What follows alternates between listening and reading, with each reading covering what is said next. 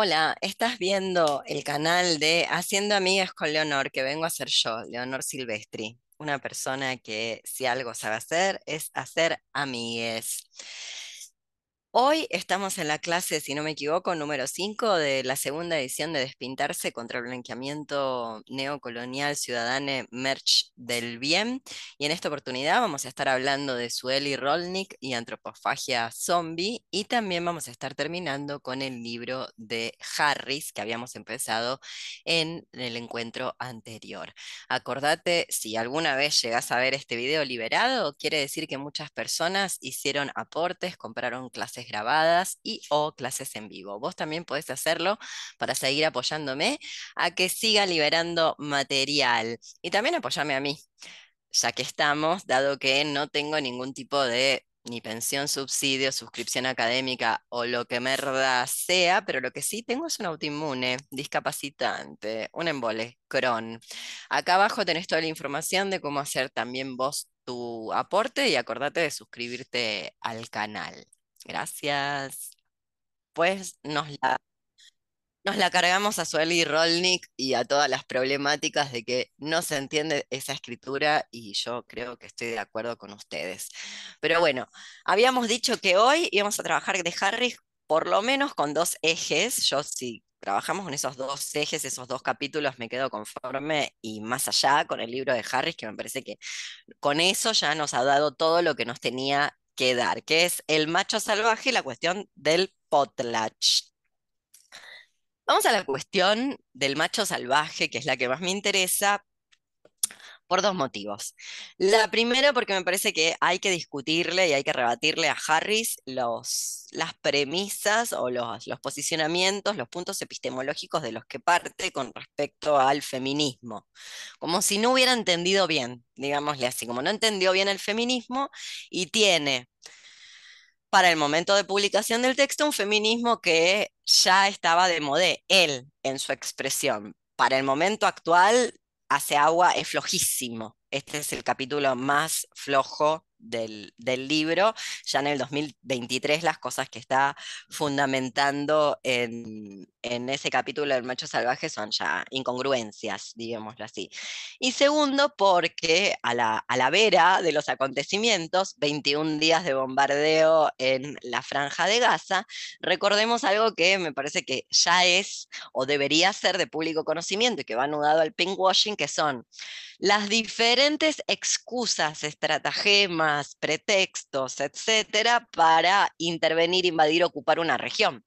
Siendo uno de ellos el famoso macho salvaje, o lo que yo ya también llamo la patriarcalización de todo. Como si el patriarcado no fuera, número uno, un invento mayormente, por lo menos a nivel estructura occidental, exportado a todos lados, y como si el patriarcado no existiera donde estamos todas las que estamos acá en este Zoom, ¿no? Como si el patriarcado fuera algo que le pasa a la gente que no evolucionó, porque evolucionar es ir hacia adelante, es ir hacia donde Occidente nos está mandando, democracia, voten bien, la Argentina hoy votando, nada, mañana por favor, la gente que no, que no está acá, que nos salve, no sé, por favor, no nos dejen acá con el resto de la gente de la Argentina, que será de todo eso. Bueno, entonces decía algo que un fenómeno que eh, muy, muy apresuradamente podríamos denominar de patriarcalización, donde una de las excusas, yo creo que esto forma parte del el pinkwashing, no el pinkwashing entendido como vienen las empresas del capitalismo para las efemérides LGTBIQ eh, contratan gente LGTBIQ más para esas efemérides y después, ¡pum!, su ruta y pueden seguir matando maricones que está todo bien. No, no. Además, eso, eso es el pinkwashing, por supuesto, pero además tiene otra pata que tiene que ver con el señalamiento de conductas no del todo evolucionadas como sí el hombre que mata mujeres, el hombre que golpea mujeres, es un hombre que vive en las cavernas o de la edad primitiva y de piedra, no es algo que pase en el occidente del capitalismo tardío actual. Me parece que buena parte, estos son los dos motivos por los cuales este capítulo hace agua. Uno, lo repito, un feminismo que ya al momento de publicación y escritura del libro ya decía otra cosa y Harris no se enteró. Es como si le hubieran dado un resumen del rincón del vago de, de qué la va el feminismo en la época y entonces medio como rapidito, rapidito dice algo al respecto como para decir, bueno, yo también traté este tema. Y número dos, porque la coyuntura, por supuesto, el feminismo actual le dio 25 millones de vueltas a lo que está diciendo Harris, ya era desaventurado en aquel momento, ahora lo es aún más. Y luego esto me repito que tiene que ver con la cuestión de por qué se puede... Sí, alguien habló. Diga, Mato. ¿Dejaste el eh, micrófono? ¿Me hablaste a mí o le hablaste a alguien que pasó y te ofreció un café? Bueno. Eh, en el micrófono porque si no yo pienso que me están hablando a mí.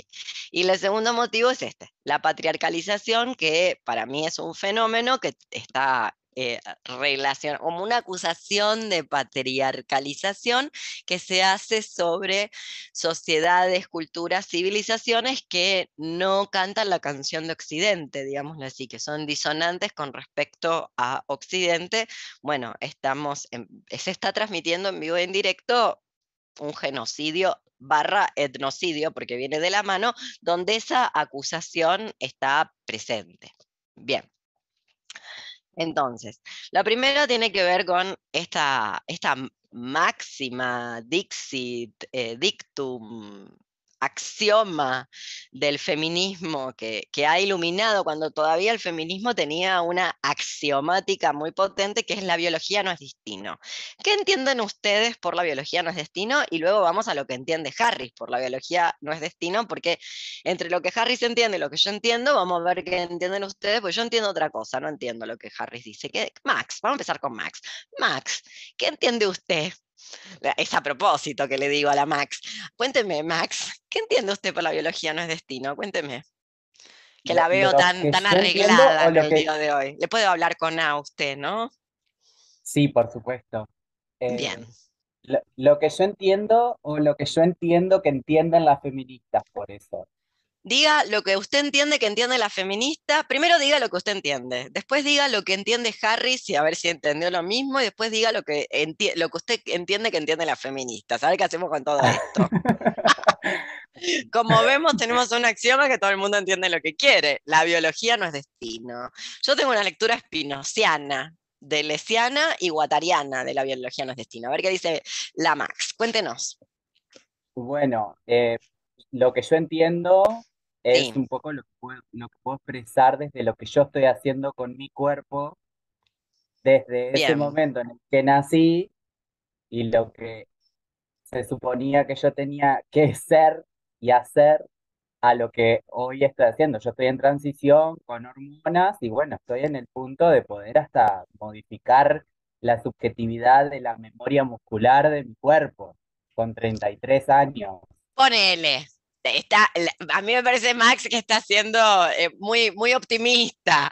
Está en el capitalismo tardío, no hay agua, está siendo muy optimista. Pero es verdad que eso está, esa posibilidad, esa potencia está ahí. Digo, que luego se produzca o no se produzca, vos siempre acordate que también está Caitlyn Jenner. No obstante, no obstante, toda la razón del mundo tiene Max. ¿Por qué? Porque hay una lectura de la biología no es destino que tiene que ver con que lo que llamamos biología en realidad es un constructo político que estratifica el cuerpo de acuerdo a una asignación biopolítica mezclando Deleuze y Foucault. Es decir, naciste con unos determinados genitales, luego tu identidad tiene que ser esta. Y a su vez, o sea, tiene que ser congruente con lo que la biología, que es una construcción social, dice que para lo que sirven esos genitales. De hecho, si vos quisieras usar los genitales para otra cosa, digámosle así, digamos, no darle una función genital al genital, tampoco la gente que dice que la biología sí es destino estaría muy de acuerdo con esa utilización. Voy a dar un ejemplo, se supone que el ano es para defecar. Cualquiera que quiera usar luego el ano para otra cosa además de defecar, vendrá el psicoanálisis, la psicología, la psiquiatría. Y bueno, si es un, si digamos que si ya leyó algunas cositas, va a decir, bueno, sí, también se puede usar para eso otro que lo está usando y, va a estar todo bien. No obstante, te van a preguntar, bueno, ¿con condón o sin condón? En un mundo donde nadie usa barbijo, con lo cual, ¿para qué están haciendo esa pregunta si nadie usa otro tipo de profilaxis? Si todo el mundo usara profilaxis para el COVID, bueno, luego yo entendería la pregunta de si usted está usando su ano de una manera eh, profiláctica, digámosle así, pero es obsoleta esa pregunta. Bien, entonces la primera tiene que ver con em, una suerte, digámosle así, de resemantización o resignificación de lo que la biología dicta y luego construye empírica y materialmente sobre el cuerpo, como una apropiación de eso. Bien, primera lectura, estoy de acuerdo. Esa lectura, perdón que, te interrumpa un segundito más, esa lectura, pese a que Max es muy joven, esa lectura es la lectura del axioma, es la lectura originaria, es la lectura eh, de época. Después cambió. La lectura de época tenía que ver en otro punto, pero tenía que ver con esto que está diciendo Max. Tener útero no quiere decir que tengas que usarlo para ser mamá. No quiere decir que tengas vulva, no quiere decir que la tengas que usar para parir podés tenerla y usarla para otra cosa, o no usarla en absoluto. Esa era la lectura de la biología no es destino. Es decir, que una tenga determinadas cosas dentro del cuerpo no quiere decir que luego se siga de manera automática un dictamen natural por designio divino, donde entonces, como yo tengo útero, lo tengo que usar para reproducirme. No lo puedo usar para que esté ahí, que viva su vida de útero tranquilamente y que no me moleste. No, eso no se puede hacer. Bueno, eso era eh, que es muy similar a lo que está diciendo Max. Obviamente es una versión 2.0, la de Max, no es la de 1970, cuando esto sale porque es el 2023. Pero en realidad es muy cercana a eso. Es, es como el reverso. Bueno, así como mm, tener útero no quiere decir que una luego se va a reproducir. Bueno, haber nacido con una determinada genitalidad no quiere decir que luego una es hombre o mujer o sea, no necesariamente, y que luego si una decide ser hombre o mujer, digámosle así, pues entonces tendrá que tener una determinada sexualidad, como si hubiera una unión, em, asignación biopolítica, expresión de género, sexualidad. Bien, primera lectura. Luego, ¿qué dice Max? ¿Qué entiende Max? ¿Qué entienden las feministas, por lo menos del Uruguay? Mira cómo se ríe. Vos siempre, siempre decís de, las feministas radicales, ¿no? O sea, como las feministas de aquel momento, las radicales. Voy a bardear, ¿puedo bardear? ¿Puedo ya empezar peleando? Hay un lugar donde el feminismo anda mal, es Uruguay, y no es nuevo. Es horrible. Es de terror, sí. Es de terror. Y, perdón, voy a ser peor para que me odie todo el Uruguay. Em, estoy viendo a ver qué hacen. Alguien que produzca un texto, algo. ¿Hay alguna feminista uruguaya que conozcamos? ¿O, viven en Argentina como las actrices, como Mantal Oreiro? Dejen de tirarnos la basura acá. Te pido por favor. Ah.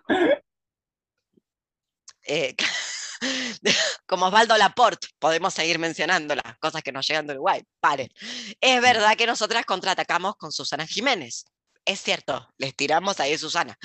Que todo se queda chiquito, o sea, cualquier otra basura que pueda venir desde ahí es como una guerra que tenemos con Uruguay, donde a ver quién se tira lo peor. No obstante, yo quisiera saber, ¿qué dice el feminismo uruguayo? ¿Dice algo? Porque sabemos que dice el chileno, sabemos que dice el boliviano, sabemos que dice el brasilero, sabemos que dice el argentino. ¿Y el uruguayo qué dice? No se sabe. Bueno, bien, entonces contanos. Yo creo que las feministas eh, acá te lo dicen esto que la biología no, es determinante en el sentido de que tranquilamente pueden tener el mismo poder que un macho. Ah, pueden ser policía. Exacto. Pueden ser policías, pueden, pueden, ser, pueden ser carcelarias, pueden ser... Esta no era la lectura original de la biología no es destino, porque las personas, las mujeres que crearon, que eran todas cis, que crearon este axioma de la biología no es destino, no estaban ni ahí con el mundo. Hay que concedérselo. La terfa que se fue no es la que volvió, volvió una mucho peor. Exacto. La que creó esto no estaba ni ahí. con la política clásica. Realmente eran los años 70 y realmente querían cambiar el mundo, querían poner la cultura patas para arriba, literal. Por ende, no querían ser policía, milica, presidenta, querían hacer una revolución total. Algunas, hay que decirlo, si no fueran terfas era medio como divertido, como dejar a toda esa porquería patriarcal de un lado y hacer la isla, ¿no? No estaba tan mal. Bueno, en fin, entonces la lectura que vos decís que, el, feminismo actual uruguayo tiene de la biología no es destino, es que, bueno, un poco lo que dice Harris, que la opresión o la desigualdad o la inequidad sexogenérica no está dada, y este es el punto que yo quiero atacar, por el lo que se conoce como el dismorfismo eh, sexual o dismorfismo físico, que es la supuesta diferencia física entre, y hablo en rancio, machos y hembras. Yo, yo, no, creo en machos y hembras, creo en potencias y creo que todo ese cuento de macho y hembra de la biología está mal explicado. Cuando vos vas a ver a los animales, a los animales que siempre nos muestran los mamíferos, que además nos muestran lo que quieren de los mamíferos, porque con solo ver lo que hace el ornitorrinco, vos, ¿qué, qué, qué es eso? Un ornitorrinco un mamífero que pone huevos, o sea, ¿de qué, estamos, de qué macho y de qué hembra estamos hablando, no? Pero bueno, te moves al otro grupo, que es el de los insectos, que son mayoritarios, y todo eso hace agua porque no hay individuos como para diferenciarlos, para sexuarlos, ya estás, copulan con gente de otras especies. Piénsenlo, con qué cómo se reproducen los árboles y cómo se reproducen las plantas, teniendo sexo, algún, algún sexo que tiene que ver con lo que dice Rolnik. Pego un salto a Rolnik y vuelvo. No está mal la hipótesis de Rolnik, el problema es ella. El problema es que le está robando mal a Deleuze y Guattari, porque la idea de que vos te podés comer Imagínenselo, un palto, un árbol de palta, que es, es un árbol prehistórico, lo comían los gliptodontes, que no existen más, la época de la megafauna, por eso el carozo tiene ese tamaño. Entonces vos te comes, sos un gliptodonte, estás haciendo entre comillas, antropofagia, estás encarnando, incorporando al palto y lo cagás a 5 kilómetros y nace otro. O sea, es reproducción eso que parece comida, eso que parece defecación, es también reproducción. Como no existe más el gliptodonte, el palto hoy necesita de los seres humanos para reproducirse, si no, no se reproduce, porque no hay nada en este mundo que se trague el carozo, por lo menos donde viven los paltos, si no hay que poner paltos en África y en la India donde están los elefantes, porque no hay nada del tamaño de un gliptodonte. Por eso tiene ese carozo. Entonces, vuelvo a la idea. Ya con ese ejemplo cae macho y hembra y heterosexualidad. Ahora piensen en las flores, en los colibríes, en las abejas. O sea, te mueves un centímetro, ni siquiera hay que, mirar al hornito rinco. Te mueves un centímetro del mundo del Animal Planet y los mamíferos y las categorías caen por su propio peso porque así no se manifiesta el, el, el more geométrico del que nos habla Espinosa. Entonces, esto como para arrancar la supuesta diferencia de tamaño físico entre machos y hembras no es, un, no es un producto de la naturaleza. No per se. Voy a dar ejemplos. Piensen en las arañas. ¿Quién es más grande? Piensen en la mantis religiosa. ¿Quién se come a quién? ¿Y quién es más grande? Y podemos seguir con millones y miles y miles de ejemplos. Además, en los lugares donde Em, o las colonias donde no son los individuos tal cual los individuos humanos, es decir, es un constructo humano. Luego, ¿qué se imaginan que era una persona hace 3.000 años atrás? ¿Cómo se lo imaginan? ¿Cómo creen que era una persona 3.000 años atrás? ¿Como nosotras? Bueno, no.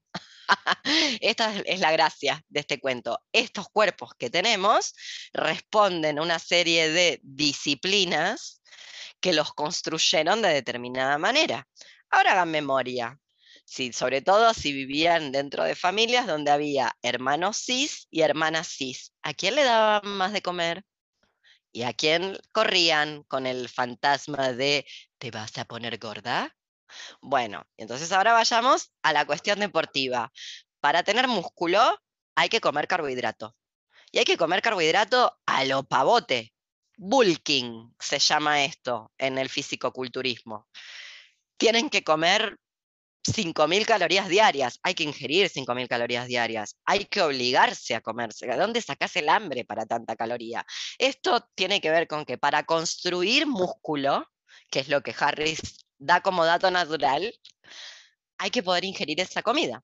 En un mundo donde a las hijas mujeres se les da menos de comer porque todas tenemos que ser espigadas, tipo bailarinas de ballet clásico, y a los hermanos se les da de comer más, va a estar complicado. Entonces hay una serie de disciplinas, desde los juegos, las prácticas, las alimentaciones, la, la performatividad íntegra de los actos de habla, que van construyendo esa diferencia física que luego, como había dicho en el encuentro anterior, cuando vas a la mera cuestión técnica deportiva, no, obviamente dependiendo del deporte y dependiendo de la disciplina, no tiene tanto que ver con el tamaño, sino con otras variables. Por ejemplo, en Jiu-Jitsu, si vas a competir, en Argentina no, porque no hay tanta gente y todo está mal hecho porque es un lugar horrendo, pero en los lugares donde esto funciona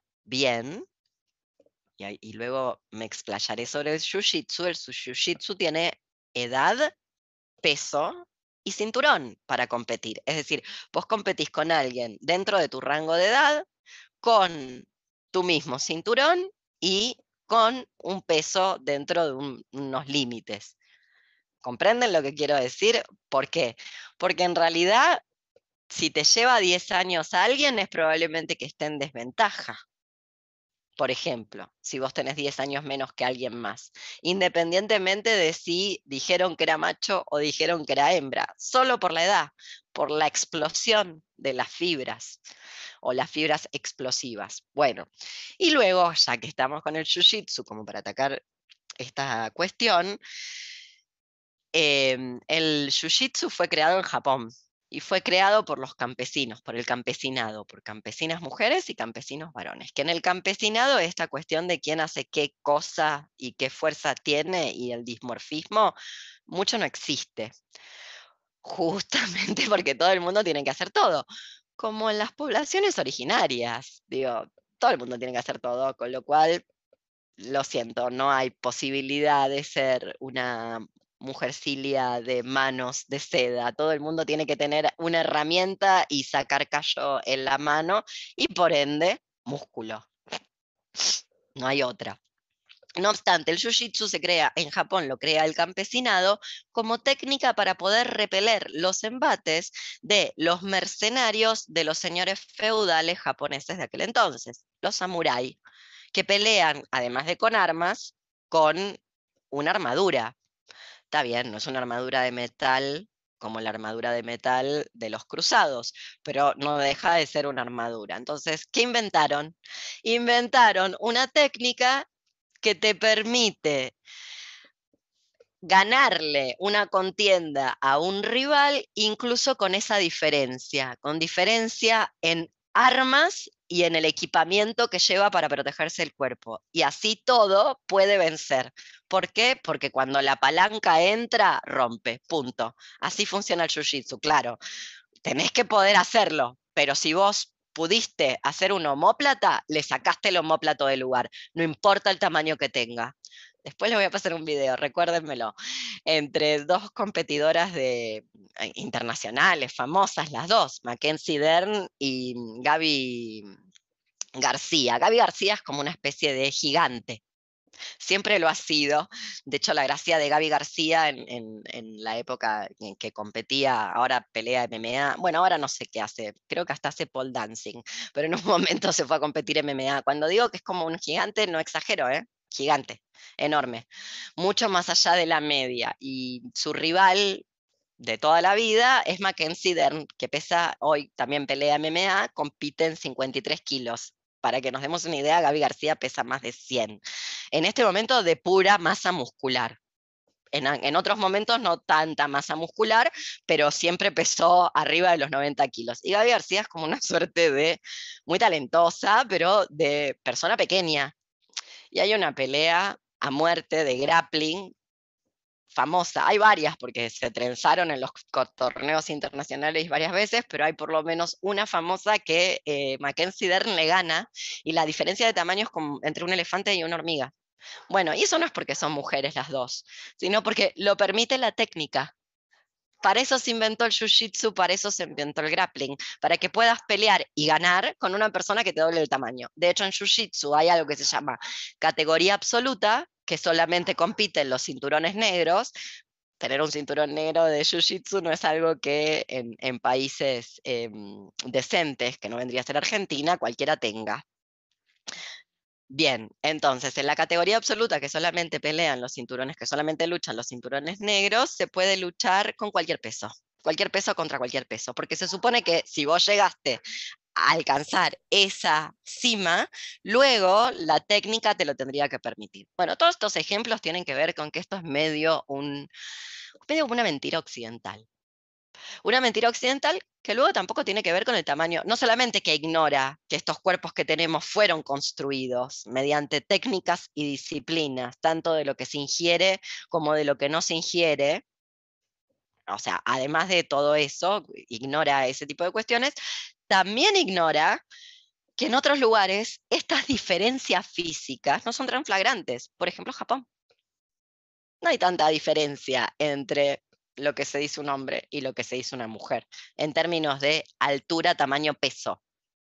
Al margen de que, insisto, insisto, la fuerza no es solamente la capacidad de levantar peso, en el sentido absoluto del término, quién levanta más kilos, sino quién levanta, dicho de otro modo, quién es más fuerte, un ser humano o una hormiga.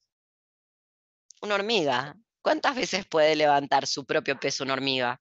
No, no sé, pero es un disparate. Puede levantar, no sé, 10 veces su propio peso y más. ¿Qué ser humano puede hacer eso? Ninguno. Entonces, bueno, ahí lo ven. Además de eso, hay cantidad de ejemplos donde la altura y el peso entre aquellas personas dichas mujer y aquellas personas dichas varón no es tan ostensible. Y finalmente, hay otra cuestión, no sé si finalmente, pero es una cuestión que también tenemos que observar, que me parece que es lo que intenta abrirse paso a través de, esa traducción pésima que se hizo de un texto que no es del todo tan bueno de Sueli Rolnick, Antropología, Antropofagia Zombie, que tiene que ver con el inconsciente o los procesos subjetivos. Si entendemos de otra manera, este axioma de la biología no es destino, de otra manera que no sea esta que dice Max, que es como se entienden, como lo entienden las feministas y como en algún punto lo entiende Harry. Si lo entendemos más como una cuestión de desestratificación y de poder usar el cuerpo de una manera no estratificada de acuerdo a lo que el capitalismo dice que el cuerpo debe usarse. Es decir, la mano también la pueden usar para masturbarse. La mano no es solamente para escribir. Claro, hace 100 años si ustedes usaban la mano para algo que se llamaba masturbación, se lo hubieran atado porque se supone que está mal masturbarse. Bueno, eso es una estratificación. Decir que la mano la función de la mano es esa y no otra, que la función del ano es esa y no otra. Muy bien, si tenemos en cuenta otra lectura de que la biología no es destino, también podríamos entender este tipo de cuestiones como las que estoy trayendo, que en realidad más fuerte no es quien levanta más kilos, sino quien la relación entre el propio peso y la capacidad de levantar peso, por ejemplo, o la capacidad de poder ganarle mediante técnicas el jiu-jitsu a una contrincante que es te triplica en tamaño. Bueno, si lo puedes hacer con Gaby García, lo puedes hacer con un varón, porque Gaby García es más fuerte. Que bueno, es el chiste de Gaby García. El, chiste cuando Gaby García apareció en, en, la escena era que jugaba pulseada con los otros jiu-jitseros y se las ganaba. Leo. Diga. Quería como también es que dentro de la, yo también entreno artes marciales y mm, que también vienen de Japón y que también se supo que es ninjitsu, que es de los ninjas. Entonces también tiene como un origen campesino, que es medio místico también, pero que eh, supone que tampoco hay categorías como de a las mujeres se les enseña eso, sino era como, bueno, tienes esta potencia, te vamos a, a entrenar según esto y cuestiones así. Entonces, eh, hace poco eh, me enteré a través como del chat de, no sé, pues como de los profes, de los instructores que son chijanes, que uno supone que han estudiado como la historia, que decían así como, porque había que, estaban, estaban eh, pidiendo a gente para hacer un trabajo como de carga. Y unas eh, compañeras como que dijeron, ya, nosotras vamos y no sé qué. Y sale como un instructor diciendo, las mujeres, según la ley, que hay una ley acá en Chile que se supone que, las que regula el peso que una mujer, un cuerpo mujer puede como levantar. ¿Cachai? Yo ¿Pero en dónde? En, para, eh, ¿regula el peso a nivel eh, gremial, como por ejemplo en la cinta de carga del aeropuerto? O, de trabajo. Pero, ¿en qué trabajo? Porque digo, en algún punto yo estaría de acuerdo que levantar más de 20 kilos sin cierta protección, viste lo que le pasa a los changarines de los aeropuertos, se rompen las lumbares, no hay manera. Eh, por eso te piden un, peso. La gente no lo sabe, pero por eso tiene que tener un peso la valija, porque la valija la sube alguien al avión y si no esa persona termina con el cuerpo roto. ¿Cómo es la ley? ¿Tiene que ver con eso, con el trabajo? ¿Tiene que ver como ninguna mujer chilena levante tanto peso porque, porque todas femeninas y damiselas? No, sí, tiene que ver con una regulación que es eh, como de esta cosa como de, de los, estos señores de, de riesgo, eh, ¿cómo se llaman? Que regulan como en el trabajo, que claro, si es que levantáis 8 horas, 20 kilos, obviamente te vayas a cagar, pero que esa cuestión es como que nadie debería levantar. Exactamente, no tiene que ver con el, el sex, la, la, división, el binomio sexo-género, tiene que ver con el trabajo. Como se recomienda o hay regulaciones justamente porque cualquiera que lo haga le va a ir muy mal. Sí, pero acá eran las mujeres, no sé qué, y era como, este señor, eh, como que estamos entrenando esto, y eso era una cuestión que iba a ser un día, entonces me daba un poco de risa, y también y bueno, el texto de, como de quiero, quiero decirte algo al respecto de, de, no solamente de las artes marciales, yo supongo que también pasa, bueno, no supongo, sé que también pasa con el yoga y supongo que también debe pasar con la bachata, con cualquier cosa que no sea acá de Sudacalandia. Tenemos una versión de estas cosas en Sudacalandia que no es exactamente la versión. Y esto siempre es importante que lo sepas. Que lo que llega acá, sea Muay Thai, sea Jiu-Jitsu, sea yoga o, insisto, probablemente la bachata, es muy distinto. Es como la comida china. La comida china que se come en Argentina no es comida china, es comida argentina estilo chino. Porque si fuera la comida china, no nos gustaría. Entonces la cambiaron, básicamente, para adaptarla al gusto acá. Y lo mismo hacen con lo otro. Entonces aparecen estos disparates. No porque en Japón no sea una sociedad patriarcal, sino porque justamente quienes crearon estas técnicas eh, por estar subdesarrollados, mal alimentados, pobres campesinos, eran más pequeños, todos, hombres y mujeres, que aquellas personas a las que se querían oponer. Por eso tienen ciertas técnicas, trucos, etcétera, etcétera. Esto es para decirte que no me sorprende del profesor de deportes de combate, artes marciales chilensis promedio, porque justamente y lo mismo también podemos decir cuando nos encontramos con ciertos fenómenos, digamos, no a la moda de la corrección política occidental-centrada contemporánea. ¿Eso es originario o eso lo puso ahí la conquista y la colonización? A veces no hay manera de saberlo. No obstante, yo mantendría la duda de si eso estaba ahí antes del gran encuentro con Occidente y el famoso hombre blanco, porque tal vez descubriríamos que no estaba ahí. Por esta cuestión de, no sé, doy un ejemplo, cada vez que hablas de no, de los grupos que están en esta zona, los grupos radicalizados que están en esta zona, como por ejemplo la coordinadora Arauco Mayeco, y hablas de Héctor Liaitul, te saltan con que macho patriarcal. Bueno, no sé, yo no lo conozco a Héctor Liaitul, me imagino que sí, como todo señor de su edad, me imagino que no es la excepción y no me imagino que no tiene que ver con mapuche. Luego no hay ninguna denuncia que diga a mí me haga, eh, me dé repelús comparado con otra gente con la que uno tiene que coexistir y le, sabe los renuncios y son un espanto. No obstante, lo que pasa es que, no sé, que debe ser que, que, el señor no está lo suficientemente blanqueado, occidentalizado, no sé, no sé cuál es la cuestión, pero lo digo porque si hay digámosle así, restos patriarcales en ciertos grupos no tan occidentales, digo porque este capítulo se llama El macho salvaje y lo que presentas como una serie de ejemplos de qué mal se está donde no está occidente, porque parece que los Yanomami te cagan a palos, como si en occidente eso no pasara como si a ninguna mujer en Occidente le hubieran levantado la mano y como si eso no fuera estructural a Occidente, como si eso pasara solamente entre los Yanomami, que son un poquitito violentos con sus mujeres. Bueno, yo creo que eso hay que detenerlo, hay que, eh, hay que detener ese juicio moral y hay que observarlo de otra manera. Dame, decime el otro ejemplo que ibas a dar, Valeria, que yo te interrumpí y me excedí de tiempo. la primera era esa, como los señores utilizaron, apelaron una ley que tiene que ver con otra cosa, tiene que ver con si trabajas en la construcción, si trabajas en el aeropuerto en la cinta transportadora, o sea, no tiene nada que ver con nada, no tienen que ver con ayúdennos a construir no sé qué o ayúdennos a levantar no sé qué del gimnasio, sino le salió el, el patriarcado, como no porque ustedes son mujeres, después intentan enseñarles artes marciales.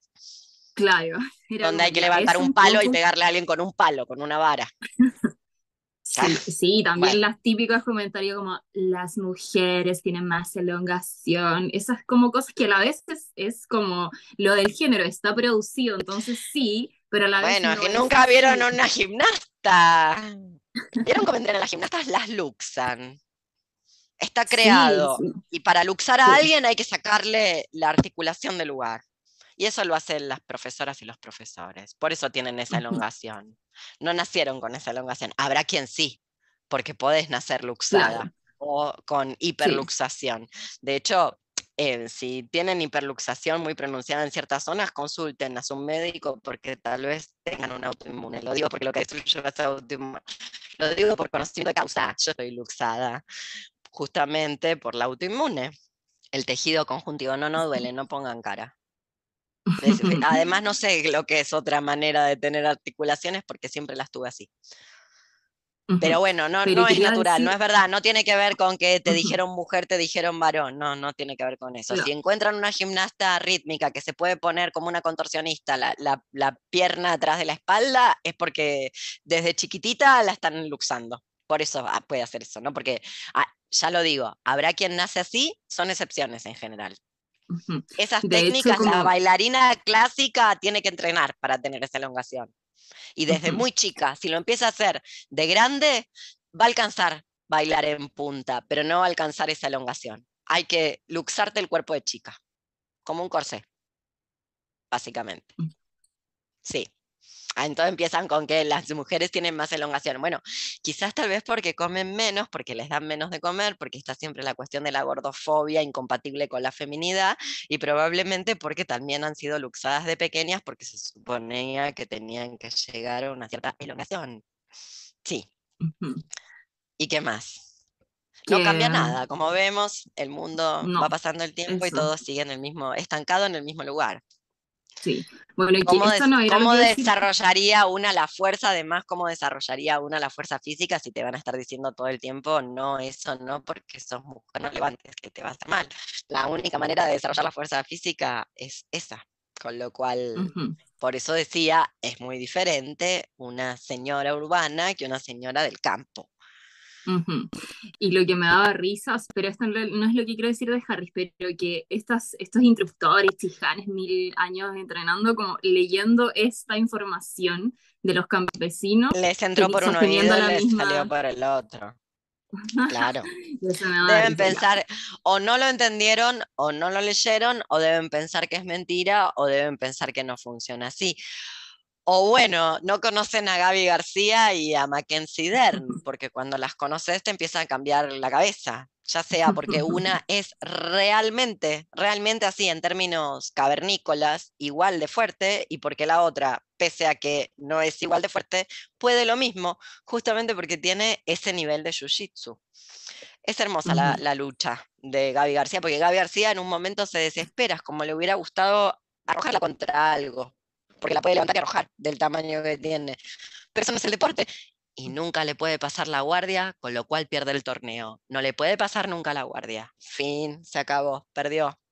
Y se desespera. Gaby García en un momento la levanta y dice: Yo la tiro al piso, la revoleo contra algo. Si tiene el tamaño de una paloma para mí. ¡Pum! Pero no se puede porque no es así el deporte. Sí. Además, hay otra cosa que está mal de Harris, Valerie, ahora que vos traes esta cuestión. Que pensemos, sí, decime.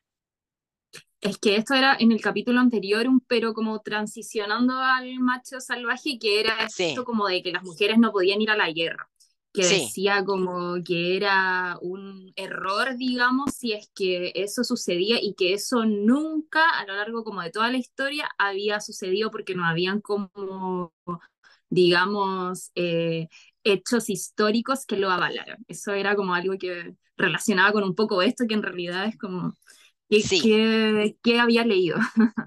Bien, entonces, primero, acá en ese punto hay que diferenciar. La guerra primitiva no es la guerra moderna, ni siquiera es la guerra de los imperios arcaicos, digámoslo así. Hay por lo menos tres tipos de guerra. Hay una guerra primitiva, que es la que realizan los Yanomami, lo sabemos por Class 3 más que por Harris, que esa guerra realmente no está destinada, como las guerras actuales, a ganar posiciones, poseo de petróleo, vender armas, mover el capitalismo. Ni siquiera está, ni siquiera tiene que ver con la guerra de los imperios arcaicos las guerras judeo-romanas, por citar el ejemplo de, de, Harris, que esas son guerras imperiales de imperios arcaicos, por ende tampoco tienen esa capacidad de destrucción masiva que tienen los actuales. Y no están hechas para impulsar la venta de armas, que es una de las grandes, si no la más grande industria del capitalismo. Esas guerras, esas sociedades de la guerra permanente, al decir de clase 3, la guerra tiene otra función, que es la misma, que es una función antagónica, digámosle así, a la función del parentesco si hay que hacer aliados, si hay que hacer parentescos, porque hay enemigos. Entonces el mundo se divide en amigos enemigos, con los enemigos peleamos, con los amigos hacemos parentesco o sociedades y nos organizamos. Esto es móvil, no es fijo, a veces se rompe y a su vez tiene que ver con esto, nada de esto es consciente ni planificado, es como un mecanismo homeostático. Si los Yanomami parece que se pelean todo el tiempo, también tiene que ver con mantener baja la densidad poblacional, porque cuando la densidad poblacional se fue de mambo, pues entonces pasaron cosas y pasaron de ser recolectores cazadores a ser agricultores y luego también les fue mal. Entonces, no se puede hablar de la guerra como si fuera todo el mismo fenómeno a lo largo de toda la historia. Imagínense hablar de los cuerpos así, tampoco. Así que eso ya está mal. Segundo, a lo largo de la historia, sí, lo que hay son cantidad de ejemplos que rebaten lo que le está diciendo. Desde guerras en los imperios arcaicos, a mí siempre me gusta citar la Dionisa de Alicarcio, además de porque tiene un gran nombre, ¿cómo te vas a llamar Dionisa? Es lo máximo, una griega, de Alicarzo, justamente, que es una ciudad griega, sino porque además en una pelea contra los persas se mandó una que hasta nada, hasta el día de la fecha la gente la comenta, que atacó a su propia flota para que los persas pensaran que ella era persa, que el barco en el que iba ella era persa y poder escapar lo atacó, plum, hundió su propia flota, hundió un barco de su propia flota, con un tirreme, que es un... Estaba ella arriba del barco. Así que la señora Dionisa, que era la que manejaba Licarzo, por lo menos ese ejemplo lo tenemos. No es el único, obviamente, imagínense. Dionisa se subió al barco, a la guerra, ahí plum. Y no te estoy hablando del el periodo judeo-cristiano contemporáneo, o sea, post-Cristo, después de Cristo. Ah, Dionisa del siglo, no sé, 6, 7 antes de Cristo, muy arcaica la señora. No obstante, estaba ahí, por ejemplo. Como para citar un solo ejemplo, hay miles. Y luego, también, para tener en cuenta la guerra, me parece que Harry se está olvidando de las guerras donde Estados Unidos invade. Porque hasta donde yo entendí, en la guerra de Vietnam, que con esa ya deberíamos haber terminado este tema de las guerras, hablando de lo que pasa en la franja de Gaza y todo, y Palestina y demás. Solo con esa ya tendríamos haber terminado con esta mentira de hacer la guerra y quién se beneficia de la guerra y, y toda esta milonga que es un desastre. En esa guerra peleó todo el mundo. Todo el mundo. Literal ganó Vietnam, como ustedes deben saber. ¿Y cómo hizo Vietnam para ganarle a una potencia, a la potencia bélica, imperial y económica del siglo XX y del siglo XXI? Peleó todo el mundo, incluidas las mujeres. Todo el mundo es todo el mundo. Y de las maneras más sucias que se podían pelear. Si había que venderle droga, se le vendía droga. Si había que hacerlos adictos al opio, se los hacía adictos al opio. Si había que infectarlos con sífilis, se les infectaba con sífilis. Si había que acabar pozos a lo largo de toda Vietnam para hacerlos volar con minas que todavía están ahí, se hacía. Así se hace. Entonces, yo no sé, Harris, qué idea tiene en la cabeza de la guerra. Debe tener la idea de las luchas campales medievales, donde de un lado hay un ejército, del otro lado hay un ejército, y se van al choque de frente, así como brum, dos locomotoras, y chocan y, no sabes bien los colores, ya te perdiste el color de quién es quién, y no sé qué piensa que es la guerra. Porque cuando las guerras pasan como pasó en Vietnam y todo el mundo pelea, también pelean las mujeres. Las mujeres y como el Ministerio de, como el Ministerio de, Mujer y Otredad en la Argentina y todo lo que entre ahí, huelga decir, ¿no? Entonces yo no sé bien, no entiendo bien qué dice Harris, que no hay, no hay ejemplos en la historia. No sé, debe estar mirando Roma, porque si vos mirás un poquitito más allá, te enterás que no. No sé. Hasta ya esto es como pescado medio podri, lo que dice Harris, porque hay mucha revisión, no sé, vikingos, celtas, toda esa gente, pictos, solo hablando de Europa, ni que hablar de acá. Acá quiere decir en estos territorios, donde, insisto, no son las mismas guerras. No, no es que la guerra es, la un, es un solo tipo de guerra y que todas las guerras son como las que conocemos en la actualidad. Hay algunas que tienen otras funciones que a su vez tiene que ver con lo que dijo Harris. Lo que pasa es que a Harris se le olvida lo que él dice por momentos. ¿Por qué? Porque Harris lo que quiere es amenazar los hechos con teorías, que es algo que Clastres ha hecho, una puede coincidir o no, pero Clastres toma la guerra, las guerras permanentes de Mesoamérica y hace un análisis y amenaza ese hecho con una conceptualización a, la cual él denomina anticipación y conjura. La guerra se hace para anticipar y conjurar ciertas cosas que si no hubiera esta sociedad, si estas sociedades no tuvieran una guerra permanente, luego tendrían un descontrol demográfico, por ejemplo. O tendrían un descontrol de eh, dónde queman para hacer el cultivo como no pueden irse por cualquier lado porque la selva está llena de tribus que no son amigas, no son todos amigos, pues entonces se andan con cuidado a dónde hacen qué cosa. Por ejemplo, esto como para criticar Harris con sus propios argumentos. Pero luego hay otra cuestión que iba a esto, que la, vimos en Salins, de qué es una herramienta y qué es, qué es un instrumento en el mundo así llamado por la antropología primitivo. Y Salins se encarga de decir que es una prótesis, que en realidad la herramienta le permite al recolector, la herramienta, el, utensilio, el arma, cualquier tipo de... El, el, famoso Homo habilis. Vieron que en un momento los homínidos se convierten en Homo habilis y empiezan a fabricar con sus manitas instrumentos que luego extienden la capacidad de lo que el cuerpo puede. Entonces, esa prótesis que se construyeron tiene más que ver con lo que decía Max al principio, la reapropiación de ciertas sustancias moleculares que ingresan al cuerpo para modificarlo, es decir, con la teoría de la performatividad del género de Butler, que con lo que piensa Harris. El cazador primitivo, el cazador recolector primitivo, puede lo que puede con ese cuerpo no porque es varón, sino porque se hizo los, los instrumentos Y eso tiene una relación, aunque Harris no la vea ni cuadrada porque no debe haber leído nunca Judith Butler, con la teoría de la prótesis en la teoría de la performatividad del género de Butler. Nadie nace mujer tal cual las revistas la muestran.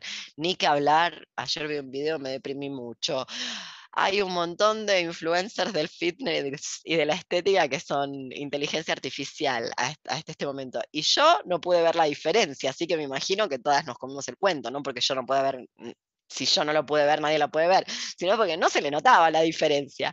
Entonces, vuelvo a esto. La teoría de la performatividad del género, por lo menos en su segundo desarrollo, en su segunda exposición, lo que va a plantear es que hay no solamente actos de habla que construyen el momento que te dicen, he aquí nació una bebé, una beba, entonces ahí se monta toda una maquinaria de disciplinamiento de ese cuerpo y de actos de habla iterativos, que se repite, eso quiere decir una iteración, que se repite en el tiempo, que construyen tanto en el plano material como en el plano subjetivo ese cuerpo en tanto hombre o mujer. Además están las prótesis. Es decir, si, estas, si estos eh, cazadores recolectores que él está estudiando, que Harris está estudiando, pueden lo que pueden con sus armas y sus herramientas, no es porque son guerreros, hombres u hombres guerreros, machos salvajes, sino porque eso funciona como una prótesis que le permite entonces hacer al cuerpo cosas que de otra manera no podríamos, porque no somos leones.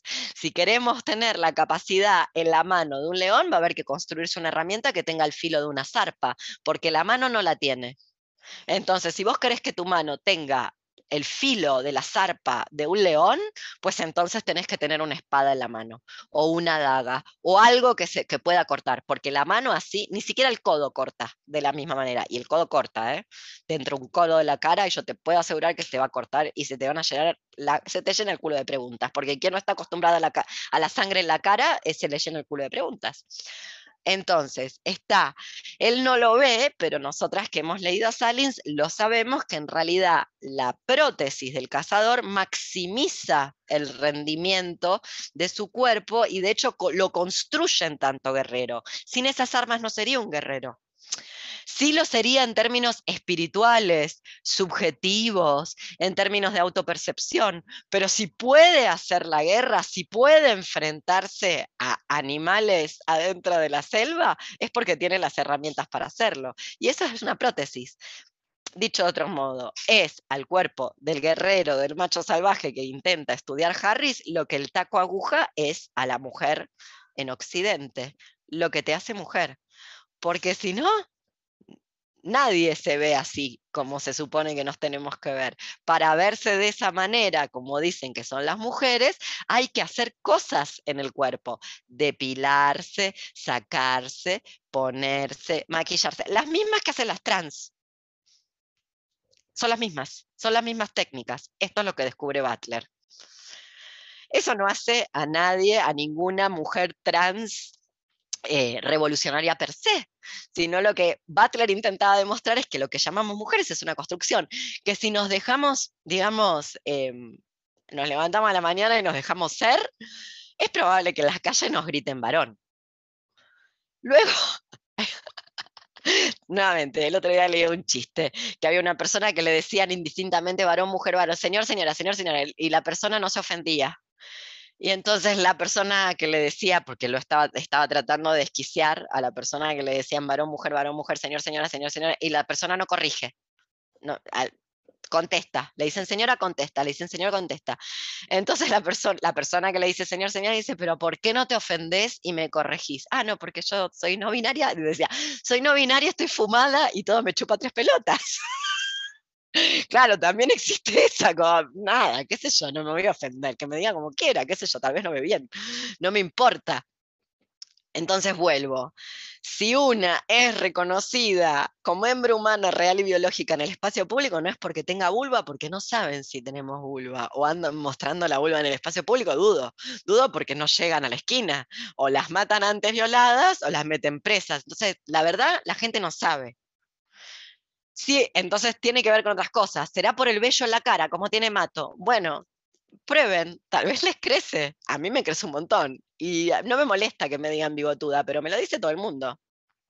Bueno, sí.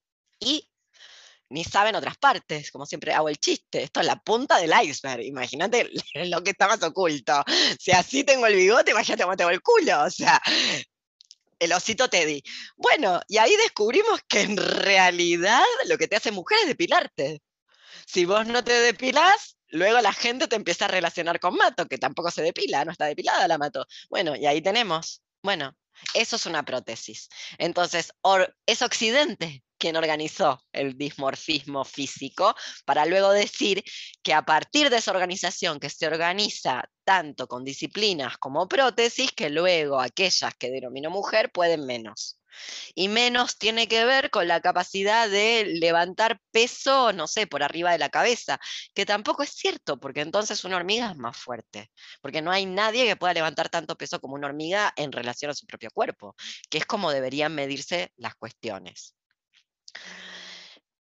Luego está la cuestión de la matrilinealidad, que podemos tomar de otros lados. De hecho, una de las grandes sociedades patriarcales de, este mundo es una sociedad matrilineal. Y ahí está, la terfa que se fue no es la que retornó.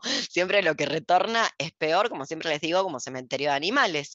Porque las que se dieron cuenta de que ahí había una trampa fueron las terfas de los 70. Sin ir más lejos, Shulamit Firestone, en Dialéctica del Sexo, que siempre recomendaré leerla.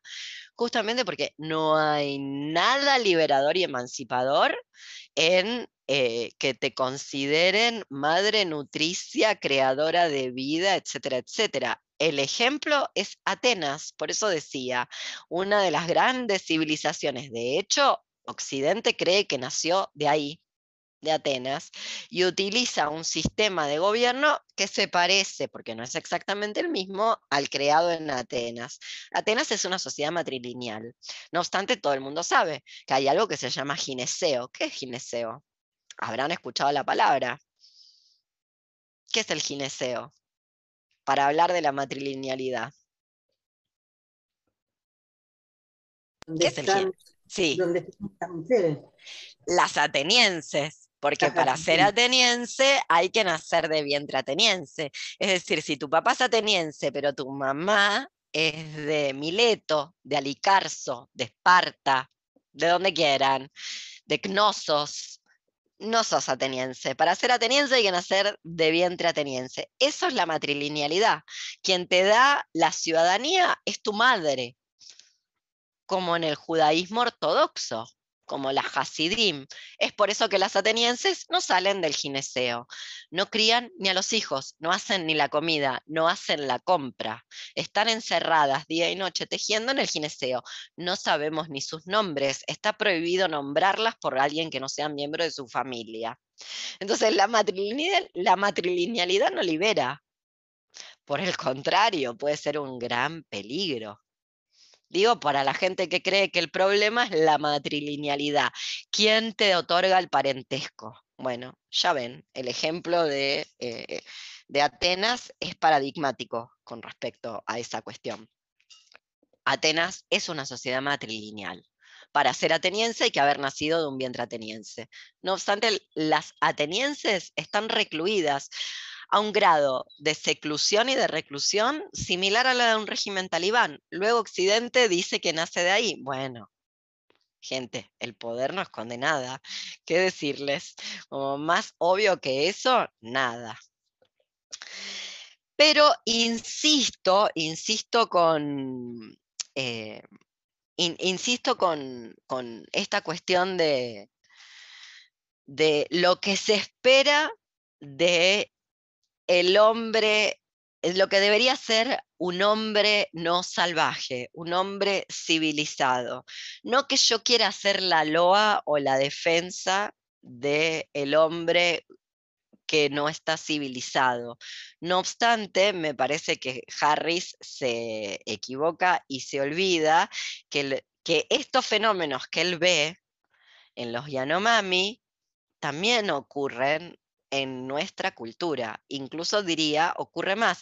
Por ejemplo, cuál es la tasa de mortalidad de las mujeres Yanomami en manos de hombres Yanomami, porque sabemos cuál es la tasa de mortalidad, sabemos cuántas asesinadas hay por día en nuestras sociedades occidentales, o deberíamos saberlo. Entonces tal vez, no quiero decir que bueno que les pegan y que no las matan, no quiero que se me escuche así porque no es lo que intento decir, pero mientras miramos cómo las pobres Yanomami que estudia Harry son golpeadas por sus maridos, nos olvidamos que en Argentina hay una asesinada cada 18, 18 horas. Cis, porque si contamos a las trans, hay una cada tres minutos. En México hay más. Digo, este es el problema de este capítulo, sumado a que luego la gente se presenta, se expresa, se manifiesta en ciertos formatos no occidentales, ergo ahí no hay derechos, ergo, conquista, colonización y que llegue la libertad. Esto hay que chequearlo. No llegué a chequearlo, lo vi ayer. Tal vez alguna lo sabe, pero si es así, yo recién me entero y me comí y me compré todo el pinkwashing habido y por haber. Pero puede ser que en el Estado de Israel no haya matrimonio igualitaria. Escuché a una señora judía justamente decirlo. Bueno, googleemos y busquemos, no llegué a buscarlo, pero si llegara a ser, ¿qué decirles? ¿Qué estafa? ¿Qué estafa afectiva? Porque nos vienen diciendo que ese es como la meca y el paraíso LGTBIQ+, y nos venimos a enterar que tal vez no. Pero bueno, hay que chequearlo. ¿Qué más quedó de este capítulo que, que les haya quedado rondando, algo que no se haya entendido, etcétera? Como para avanzar entonces un poquito más, o hacia la cuestión de Potlatch o hacia eh, Rolnik, o a las dos. Si no, voy a leer dos cititas y, y seguimos adelante. Acá en Wikipedia dice que todavía no es oficial el matrimonio. Mira vos, qué estafa. Bueno, entonces, ¿por qué se dice luego que el problema es Palestina, que la gente es muy conservadora y que las mujeres van todas cubiertas como si fueran monjas? Lo cual a mí me parece, a esta altura de la pandemia, qué decirles, y del calentamiento global, me parece que va a ser la moda que se viene. Luego no va a haber gente que la quiera adoptar. Pero si, si ustedes quieren sobrevivir al sol sin capa de ozonos a 60 grados, empiecen a desplegar las túnicas y empiezan a copiar a los pueblos nómades del desierto, que se visten bastante parecido a eso, se ha dicho de paso, ¿no? No va a funcionar con la ropita esta occidental de acrílico. Se nos va a pegar al cuerpo, nos la van a tener que operar para sacarla. Además de que da un calor y luego que te agarra ese sol, esos rayos te agarran la piel y la, la ampolla más chiquita va a ser un huevo frito. Bueno, qué bien, me encantó esa información. Toda esta vida, 47 años engañada. Un montón. Bueno, vamos a leer en la página 121 de, de, por lo menos de mi edición de Harris, antes de llegar al potlatch, es el parrafito que empieza con prefiero esta solución. Prefiero esta solución al enigma del macho salvaje, pues explica en términos prácticos por qué las mujeres Yanomamo colaboran activamente en su propia explotación, matando y descuidando más a sus hijas que a sus hijos. Bueno, Perdón, ¿esto no pasa en Occidente? ¿Le pasa solo a las mujeres Yanomamo? No sé, solo yo tenía una madre que me perseguía con la cuestión del peso mientras mi hermano se convertía en pilar de rugby y era una mole y a mí me restringían la comida. Ninguna más le pasó, soy yo la única, ¿verdad? Dale. Bueno, eh, luego, ¿no fue Simón de Beauvoir la que dijo que el enemigo no sería tan fuerte sin eh, la colaboración del oprimido? ¿A quién se lo dijo Simón de Beauvoir? ¿Que se lo estaba diciendo qué? ¿A los chinos? ¿No se lo estaba diciendo a las mujeres en el segundo sexo? Ah, digo, porque es una de las, entre comillas, fundadoras del feminismo. Entonces, es problemático, Harris. Esto es propaganda capitalismo tardío occidente pura y dura. O sea, a partir de la base que esto no pasa, no sé, bueno, tal vez, qué sé yo, en, en las familias patricias de Escandinavia. no sé dónde no pasa esto. Y así y todo, me parece que igual también pasa. Bueno, sigo leyendo. Es verdad que los hombres Yanomamo prefieren estos, o sea, sus hijos, que a las primeras. No es cierto. El ejemplo es, lo da él, es Elena Valera. Por eso secuestran niñas y no niños. Secuestran entre comillas, no secuestran a nadie. Vos te metes en la selva, te metiste en el terreno donde no te convenía. Bueno, luego te puede agarrar los dueños de la selva que no venís a ser vos, sea el jaguar, sea los Yanomami, y no contás el cuento. Digo, porque así es como la consiguen a Elena Valera, que también es motivo de estudio de clase 3, porque Elena Valera fue secuestrada a los 10 años, muy, muy mayor para ser completamente transculturalizada, pero muy joven para no ser penetrada por la cultura, con lo cual quedó completamente híbrida y se pasó 36 años viviendo entre los Yanomami, dos maridos, le fue fatal, se quiso ir y se logró escapar. No obstante, se fue de ahí con un montón de información de la cual de primera mano no se hubiera podido acceder.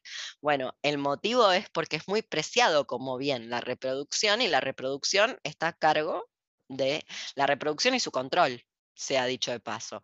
Luego, ¿qué es lo que está mirando Harris y, y le da mucha impresión? El control demográfico. Estas son técnicas de control demográfico. Nos da impresión y sí, da impresión. Pero bueno, a las, a las profeto también les da impresión que uno aborte y también creen que los embriones tienen alma, espíritu, son gente, que casi que los espermatozoides creen que son personas, como tienen una confusión y creen que los espermatozoides son seres humanos, entonces hacerse una paja es básicamente ser una asesina serial, qué sé yo, no sé, si le haces una paja a alguien más que sos, no sé, en fin y si te haces la paja vos misma y tenés semen, te estás suicidando, no sé, no entendí. Es gente muy extraña, como tiene lecturas del pensamiento mágico. Entonces vuelvo. Me parece que Harris está pasadito en occidental, pasadito en eh, contemporáneo capitalismo tardío y luego le da impresión ciertas prácticas de control demográfico que impiden males a posteriori. Claro, no se pueden copiar estas prácticas en la actualidad y hacer esto, porque sería un desastre. Pero no se puede ir al campo a estudiar el, campo social, quiero decir, no se puede ir a estudiarlo con las categorías del mundo donde uno habita, que es lo que está haciendo Harris. Porque si no te pasa este tipo de cosas que no estás entendiendo que no están descuidando a nadie. Esto se llama control demográfico. Así es como se controla la población en este mundo. Bueno, sigo. Eh, una mujer que decepciona a su marido por no criar hijos caerá indudablemente en desgracia ante él y correrá el riesgo de ser golpeada más a menudo. Sin embargo, creo que las mujeres, si les interesara, me encanta, me encanta porque acá este es el momento del mansplaining. Acá viene Harris y le dice a las Yanomamo que vivieron lo más bien en esa selva donde, no sé, los turistas argentinos se pierden y nunca más aparecen le viene a decir lo que tienen que hacer. Nunca falta, ¿vieron? Como se atreven hasta esto. Como acá está Harris diciéndole lo que deberían hacer, pero ¿por qué no se lo dice a las señoras con las que vive? A las vecinas, que también están colaborando con el patriarcado y el capitalismo tardío. Bueno, no, se lo dice a las Yanomamo. Eh, sin embargo, creo que las mujeres, si les interesara, no les interesa porque no están suficientemente evolucionadas, porque primitivas. Podrían invertir fácilmente la proporción entre los sexos en favor de las hembras. Bueno, ¿esto lo, se puede hacer ahora? ¿Por qué no lo hacemos ahora en vez de que lo hagan los Yanomamo? Hagámoslo nosotras. Bueno, no. Las mujeres dan a luz en el bosque, lejos de la aldea, sin que los hombres estén presentes. Muy bien, entonces él cómo sabe lo que hacen. Si no lo saben los hombres Yanomamo, ¿cómo lo sabe él? Me explico, o sea, no resiste el menor análisis lo que está diciendo Harris en este párrafo. Esto significa que podrían practicar el infanticidio selectivo de los varones con toda impunidad, decidio selectivo, eh, perdón, con toda impunidad después del nacimiento de su primer hijo. ¿Y cómo sabe que no lo hacen?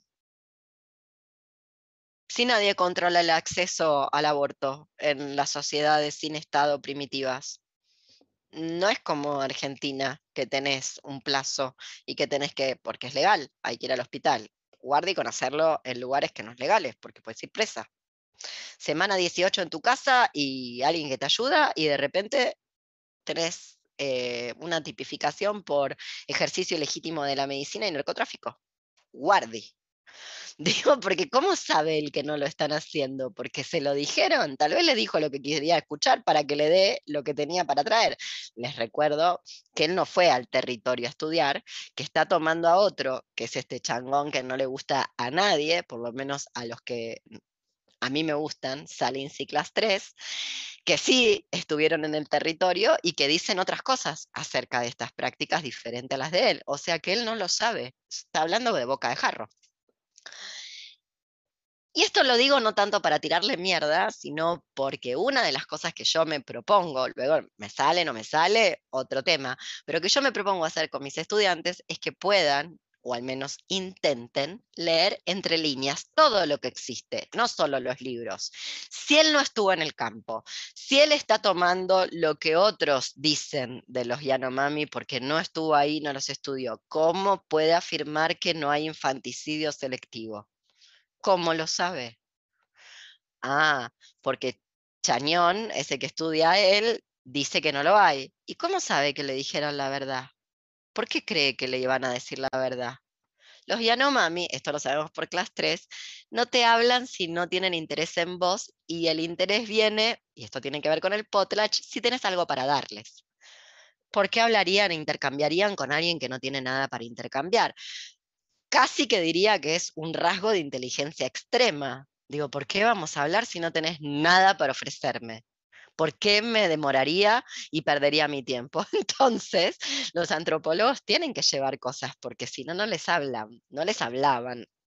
Recuerden que estamos haciendo arqueología porque es el 2023 y no es solo Palestina la que va a desaparecer con toda la gente que está viviendo ahí, sino también los Yanomami, digo, eh, entre otra gente. Bueno, no obstante, sabemos que em, medio que los tienen que sobornar para que les cuenten cosas llevándoles objetos que no siempre les interesan. Las tres lo cuenta en, sus estudios sobre antropología política, cómo le agarran el bolso y se lo dan vuelta, a ver si tiene adentro del bolso algo que les interese, si no, no le hablan.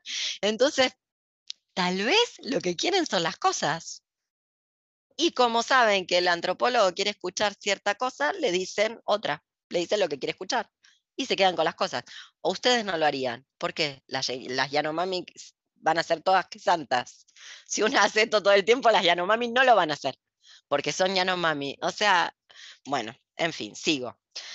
Esto significa que podrían, bla, bla, bla. Además, nos les falta infinidad de oportunidades de practicar la negligencia selectiva contra todos sus hijos varones sin correr el riesgo de que sus maridos lo descubran o tomen represalias.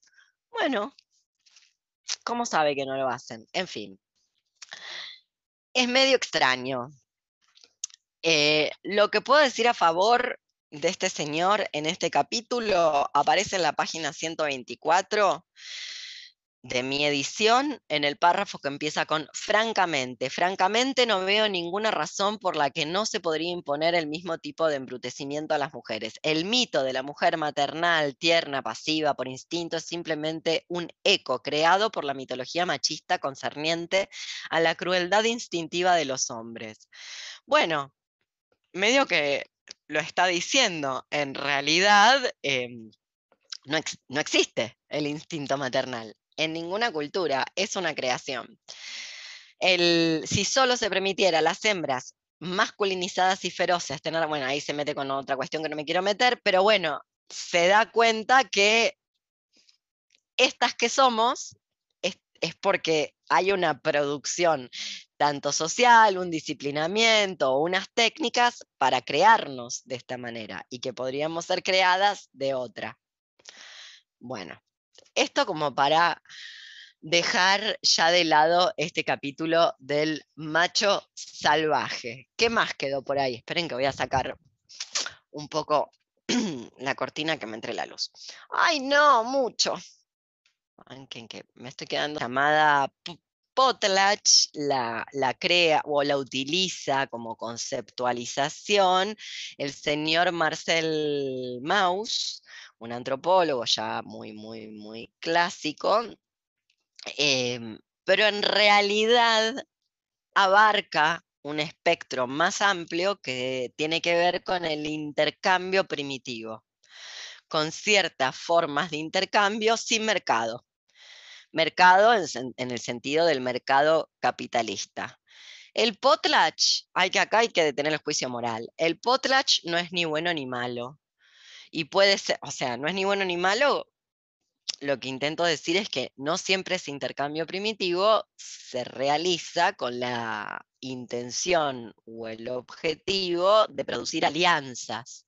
A veces ese intercambio primitivo, sobre todo, primero no siempre se llama potlatch, esto es lo que estoy intentando decir. Segundo, el, potlatch es una de las maneras en las que se puede realizar el intercambio primitivo. Y tercero, es una técnica que puede ser tanto defensiva como de ataque, el potlatch, estricto sensu. Entonces vamos a analizar una que tiene que ver con la coyuntura actual, que creo yo, ojalá que no, creo que es em, en donde va a terminar este etnocidio, genocidio eh, con Palestina, que lo trabaja Harris, justamente, por eso lo quiero, lo quiero abordar, y que lo, lo, trabaja a partir del historiador Flavio Josefo, al cual, como bien dice Harris, y nos advierte, hay que tomar entre muchas, muchas pinzas, porque Flavio Josefo se salva de que los romanos le corten el cuello y luego su historiografía toda es como filo romana, digámosle así, o casualidad no lo habían matado como al resto, con lo cual cuidado con lo que dice Flavio Josefo, que tal vez te está diciendo cosas que deje a los romanos mejor parados que eh, lo que realmente estaban. No obstante, es una referencia. ¿A qué me refiero con este tipo de potlatch defensivo y agresivo? o sea, las dos, de ataque, de defensa y de ataque, esta forma de intercambio que en realidad oculta otra cosa, que tiene que ver cuando dos grupos humanos intercambian para uno hundir al otro, porque como siempre, una vez, esto forma parte del intercambio primitivo, yo doy, alguien recibe, queda endeudado, tiene que devolver. Entonces, si lo que yo, y tiene que devolver en la misma proporción, no puede dar menos. Con lo cual, si yo tengo más existencias, puede ser que eventualmente desahucie a la otra persona, la deje sin existencias, porque yo tengo más. Entonces, a punta de intercambio, puede ocurrir que se esté usando ese intercambio como potlatch en el sentido para aplastar al enemigo, que es lo que cuenta Harris. Y da un ejemplo, un ejemplo de, lo digo en Jiu-Jitsu o en Judo, lance de sacrificio. Esto es un lance de sacrificio que te puede ir muy mal. De hecho, acaba de perder Usman un título en el UFC del sábado, producto de quererse sacar a uno de estos rusos que son como garrapatas del grappling y de la lucha greco-romana, que no se lo podía sacar de encima y se le ocurrió hacer un lance de sacrificio, le fue peor. O sea, puede fallar el lance de sacrificio. ¿Qué es un lance de sacrificio en el judo y en el jiu-jitsu? Bueno, cuando para arrojar al otro te arrojas vos. El problema cuando el otro queda mejor, queda encima tuyo, por ejemplo, que puede pasar, o cuando sale mal, porque vos también te pegas flor de golpe con el otro. Claro, si el otro se pega un golpe más grande, en una de esas le arrancas la nuca. Pero si te lo pegas, no es que vos no te estás golpeando, a diferencia de otros lances donde vos intentás lanzar a la otra persona, pero no tirarte vos. Bueno, hay un tipo de potlatch, que es el que a mí me interesa estudiar, a partir de lo que dice Harris, de mm, la citadela o del sitio amasada en las guerras judeo-romanas, que es un tipo de potlatch. ¿Prestaron atención al ejemplo de Masada lo pasaron por ahí rapidito y no se detuvieron y no buscaron qué era esto de Masada y no prestaron atención y no hicieron nada? Lo cual habla muy mal de ustedes porque es muy interesante lo que pasó en Masada. ¿Quién me lo quiere contar? Y lo trabaja eh, este señor eh, Harris. Un poco en este punto del, macho salvaje, otro, otro punto en la cuestión de, de eh, el potlatch. ¿No lo vieron? ¿Lo de Masada? ¿Lo pasaron por alto? Alguien que meta ahí en Wikipedia Masada, así como suena, y que lea la entrada rápidamente. Si no lo hago yo. ¿Qué es lo que tendrían que haber hecho ustedes cuando apareció en Harris? Dale, Valerie. Un suicidio masivo. Suicidio masivo. Muy bien. pero seguí leyendo lo que dice. ¿Qué pasó? Año, algo, decime algo más, explícame, Valerie. Suicidio masivo, chao, bueno, se roza la sesión. Mm, eh, sí, sí, sí, pero cuidadín, cuidadín, porque no es que se suicidaron porque no querían seguir viviendo. Querían seguir viviendo. Por eso se mm. suicidaron. Esa es mi hipótesis. Ay, parece que una vez escuché que tú lo contaste, que era que se amurallaron y porque lo iban a venir a invadir. No, no, no. Estaban en un sitio, estaban sitiados. Hay una, había una citadela. Mm, eso, estaban sitiados. La está, estaba, no sé si sigue existiendo, supongo que sí, en los restos arqueológicos, construido en la punta de algo que a mí me parece un cerro, no sé cómo se llamará. Bien, o sea, es, una estructura, una citadela, es una fortaleza de la antigüedad que estaba llena de, judíos mm. que en realidad venían de otro lugar, eh, descendientes de esos que venían de otro lugar, escapando de la esclavitud, se ha dicho de paso, y que se habían tomado este lugar construido previamente por otros judíos y donde se estaban guareciendo. Y los romanos los sitian durante, si no me equivoco, nueve meses. ¿Qué dice la entrada de Wikipedia? Eh, ay, es que está extraño, pero ya de lo que me acuerdo que contaste que era. Bueno, alguien que la busque, no hace falta que lo sepas de memoria. Alguien que busque, que ponga. No, pero es que me acuerdo.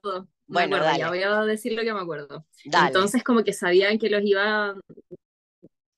Iba a llegar un momento en que iban a entrar y ya no podían resistir más. Lo que hicieron es que se suicidaron, quemaron todo, eh, toda la comida, todos los animales, mataron a todos y se suicidaron. Envenenaron el agua envenenaron el agua también. Todo como que... Nada. no, quedaron nada. Nada. O sea, nada que les sirviera a los romanos. De hecho, les hicieron gastar una cantidad de plata indecible, porque eso era una inversión económica. Tomar ese lugar era, para los romanos, una inversión económica. Porque esperaban primero, encontrarse con esclavos, se mataron, no había esclavos. Esperaban encontrarse con agua y comida para poder volver a Roma, no había. Con lo cual los romanos tuvieron que mandarle a la gente que estaba sitiando Masada, tuvieron que mandarle luego refuerzos para que pudieran volverse, porque básicamente lo que encontraron era todo... Encontraron peste, porque la gente hacía días que estaba muerta ahí en el piso, sin enterrar, pudriéndose y los pozos, los pozos de agua contaminados y el acopio de grano todo quemado y no dejaron nada, no dejaron nada más que un reguero de muertos en el piso, o sea, peste. Eso, y lo hicieron pensado, ¿eh? Como hicieron, bueno, ya está. ¿En qué momento lo hicieron? En el momento, porque estaban tranquilos, porque sabían que esto, eh, Masada estaba muy bien construida y que tenía una gran cantidad de acopio. Estaba hecha pensando en, que podía ser sitiada. Y los romanos empezaron a hacer un puente para entrar por arriba, por el cielo. Les empezaron a construir un puente. Entonces, cuando empezaron a construir un puente, dijeron, bueno, ya está, van a entrar. Están haciendo un puente, van a entrar. ¿Y qué hacemos? Bueno, lo que propusieron, según Harris, lo que propusieron es básicamente matarse los unos a los otros, que yo no sé si esto no lo planificaron un poco mejor, me parece que Harry lo cuenta medio como bestial. Está repitiendo Flavio Josefo, así a mí me parece que lo deben haber organizado un poco mejor, es como una repetición de lo que dice Flavio Josefo, y ahí vemos un gran sacrificio, no en por supuesto, no por el amor al prójimo, ni tampoco en términos de el suicidio colectivo pensando en generarle un agujero económico a Roma, literal, porque hay que aguantarse un sitio de casi un año al haber ido a un lugar esperando para poder entrar y que finalmente no solamente nada de lo que hay ahí te sirva, sino que te tienen que mandar existencias para que puedas retornar porque no hay ni agua en ese lugar que puedas beber. O sea, lo peor de lo peor. Bueno, eso pasó en Masada, que me parece un ejemplo de, estas, em, de este tipo de peleas entre comillas rivales, porque acá no había ningún rival, Roma era un imperio y Masada quería ser ocupada.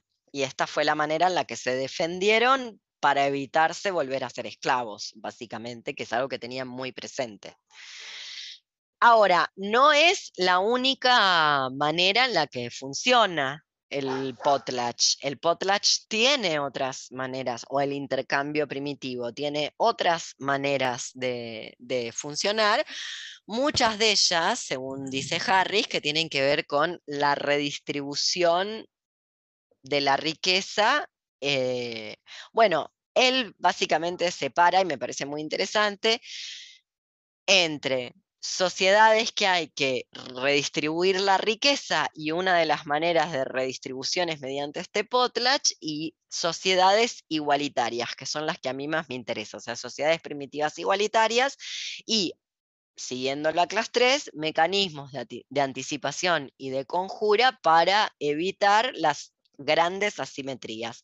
Lo que más me interesa es observar el análisis de esas sociedades así denominadas por Harris igualitarias, por ejemplo, los bosquimanos, que tienen métodos, tienen un, método antipropiedad privada para, para anticipar y conjurar la asimetría. ¿Quién lo quiere contar? Y ahora leemos la, la cita del, texto. ¿Se acuerdan de ese, de ese fragmento? De esa explicación que hace Harris al respecto de los bosquimanos? ¿Se percataron o ya se olvidaron? Perdón, que estoy tan movediza, es que me, me agarra frío, me agarra calor. ¿Se acuerdan o no se acuerdan nada? Es como si Harris ya fue, no se acuerdan ni de quién era Harris. Se olvidaron de todo Harris. Bueno, vamos a leerlo. En la página Espérenme un segundito. 139, tenemos que leer tres cititas. 139 de mi edición, nos vamos a encontrar, me parece interesantísimo el ejemplo de los bosquimanos. Em, el párrafo que empieza con en las sociedades realmente igualitarias. Él dice, en las sociedades realmente igualitarias que han sobrevivido el tiempo suficiente para ser estudiadas por los antropólogos, esto que no pase desapercibido muchas de las cosas que estudiamos cuando estudiamos estos textos de antropología, en realidad estamos estudiando cosas que ya no sobrevivieron de la manera originaria. Y en parte no sobrevivieron de la manera originaria porque cada vez que un antropólogo va a estudiar al campo también lo contamina, o sea, no se puede hacer de otra manera. Con lo cual, por eso yo siempre hago este chiste medio triste, tragicómico, de que en realidad es arqueología. Bueno, sigo no aparece la redistribución en forma de donación de los festines competitivos. Los festines competitivos era esta forma de potlatch para neutralizar un, un rival. Si yo sé que tengo más existencias que Yanni y juego con Yanni a vamos a hacer festines para el grupo, grandes banquetes, entonces empiezo yo, después tiene que seguir ella, yo sé que en algún momento ella se va a quedar sin existencias, por eso lo estoy haciendo. Justamente, o sea, tiene un uso que tiene un uso defensivo y tiene un uso de ataque. Bueno, y también tiene otro uso que es el de las sociedades igualitarias o realmente igualitarias, como dice eh, Harris, que donde hay otra forma de redistribución que no tiene que ver con la competencia. Fíjense, en vez de ello predomina la forma de intercambio conocida como reciprocidad. La reciprocidad es el término técnico para un intercambio económico que tiene lugar entre dos individuos en el que ninguno especifica con precisión qué es lo que espera como recompensa ni cuándo lo espera. Superficialmente, los intercambios recíprocos no se parecen en nada a los intercambios. No se especifica las expectativas de una parte ni las obligaciones de la otra. Un grupo puede continuar recibiendo de otro durante bastante tiempo sin que el donante oponga resistencia alguna ni el receptor manifieste turbación.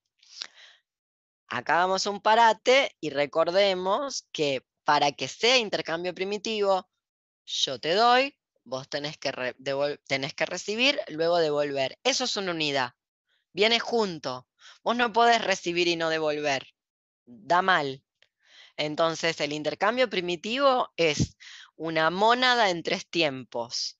Pero no son es, una misma cosa, es dar, recibir, devolver, dar, recibir, devolver, dar, recibir, devolver. Por eso se alarga en el tiempo sin que quede muy especificado cuáles son las obligaciones y los deberes de ambas personas que están intercambiando. Bien.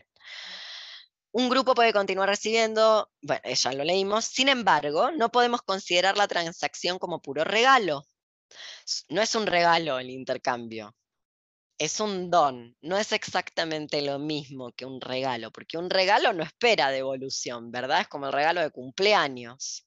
Bueno, relativamente, el que te regala para el cumpleaños espera que para su cumpleaños también le regales.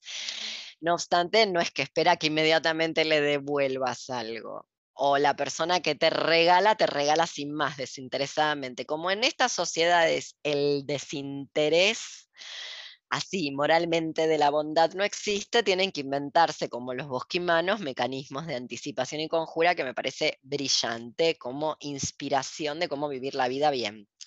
Hacia allí vamos.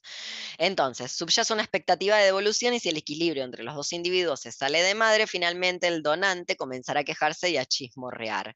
Se mostrará interés por la salud y cordura del receptor y si la situación no mejora, la gente empezará a sospechar que el receptor está poseído por espíritus malignos o que practica la brujería. Es probable que en las sociedades igualitarias los individuos que violan persistentemente las normas de reciprocidad sean de hecho psicóticos y constituyan una amenaza para su comunidad. Bueno, esto lo dice Harris, lo de la psicosis tómenlo con pinzas, debería haberlo puesto entre comillas. Pero se entiende, o sea, están obligados a devolver. Si no se devuelve, si siempre recibo, nunca devuelvo, luego van a empezar a chismorrear y van a empezar a pasar cositas. Asimismo, en la página 141, acaba de empezar a dar ejemplos, el párrafo que empieza en contraposición a la exhibición ostentosa del gran hombre, el Big Man, Caoca, a la palabrería jactanciosa de los jefes del potlatch o a nuestra propia ostentación de símbolos de estatus, los semais siguen un estilo de vida en la que los que tienen mayor éxito deben ser los que menos llamen la atención.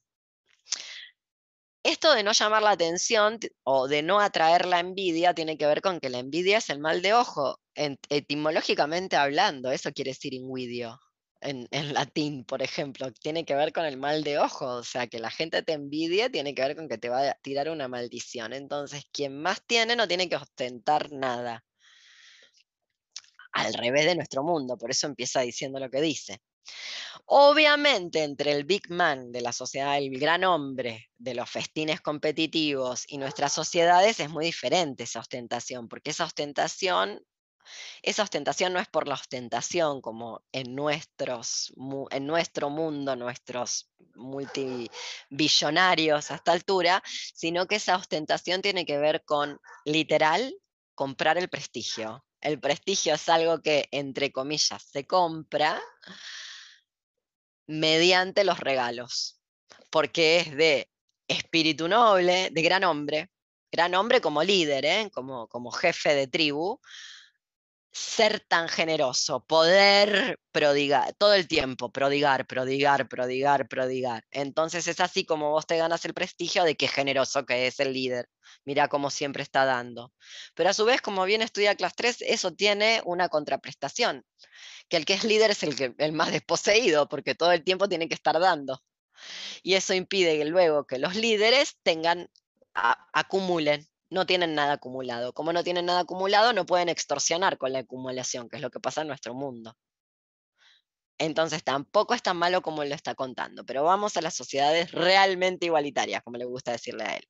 En su estilo de vida igualitario, la búsqueda del estatus mediante redistribución competitiva o cualquier forma de consumo despilfarro conspicuos es literalmente inconcebible. Los pueblos igualitarios sienten repugnancia y temor ante la más ligera insinuación de ser tratados con generosidad o de que una persona piense que es mejor que otra y que es mejor que otra por lo que está prodigando, que es la diferencia con esas otras culturas. Y luego en la página 143, naturalmente, empieza el párrafo, el primero. Naturalmente nos lo comeremos, solían decir todos, pero no nos saciará. Comeremos y nos iremos a casa a dormir con las tripas rugiendo. Cuando llegaron las navidades y se sacrificó finalmente el buey, la bestia resultó estar verdaderamente cubierta de una gruesa capa de grasa y fue devorada con sumo placer, pese a que habían dicho que nos lo comemos, pero este animalito que flaquito no nos va a alimentar. O sea, te vamos a hacer el favor de comerlo, pero esto es una porquería lo que nos trajiste, no es un regalo. Bueno, cuando, lo, cuando finalmente llega el sacrificio, era mentira, era una manera de decir esa de que lo vamos a comer, pero nos vamos a quedar con hambre. Que además, imagínense, imagínense ir a comer a un lugar que te invitan a comer y que vos te sentás y decís, voy a comer, pero esto me tapa una muela con lo que me estás dando. Es mala educación en nuestro mundo. Bueno, para los bosquimanos no, ahora lo vamos a ver. Bueno, había carne y grasa más que suficiente para todo el mundo. Lee se dirigió a sus amigos e insistió en una explicación. Ahí le explicaron, sí, claro, dirigió a sus... Eh, sí, claro, que supimos desde el principio cómo era realmente el buey, admitió un cazador, pero cuando un joven sacrifica mucha carne, llega a creerse un hombre importante o un jefe y considera a todos los demás como sus servidores o sus inferiores. No podemos aceptar esto una sociedad realmente igualitaria. Muy bien, no podemos aceptar esto, continuó. Rechazamos al que se jacta porque algún día su orgullo le llevará a matar a alguien. De ahí que siempre hablemos de la carne que aporta como si fuera despreciable. De esta manera ablandamos su corazón y le hacemos amable.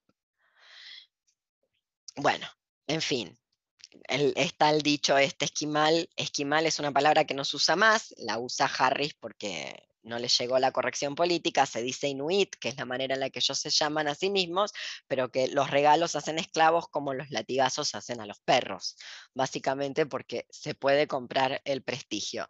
Entonces, lo que le está planteando es que, por ejemplo, ahora vamos a leer el ejemplo de los bosquimanos, además de todos estos ejemplos, en esas sociedades realmente igualitarias, que él llama realmente igualitarias, no solamente tienen eh, otra forma de redistribuir la riqueza, sino que además, que esto es lo más interesante, tienen, tomando la, la conceptualización de clase 3, maneras de anticipar y conjurar los peligros que podrían que podrían acontecer producto de que alguien se crea más que los demás, no sé, porque cazó más animales, porque su cacería fue mejor, porque para evitarlo, para evitar todos los males y para, como dice ahí el ejemplo, ablandarle el corazón, que no se la crea, básicamente, tenerlo todo el tiempo corto para que nadie se la crea, al revés de nuestro mundo.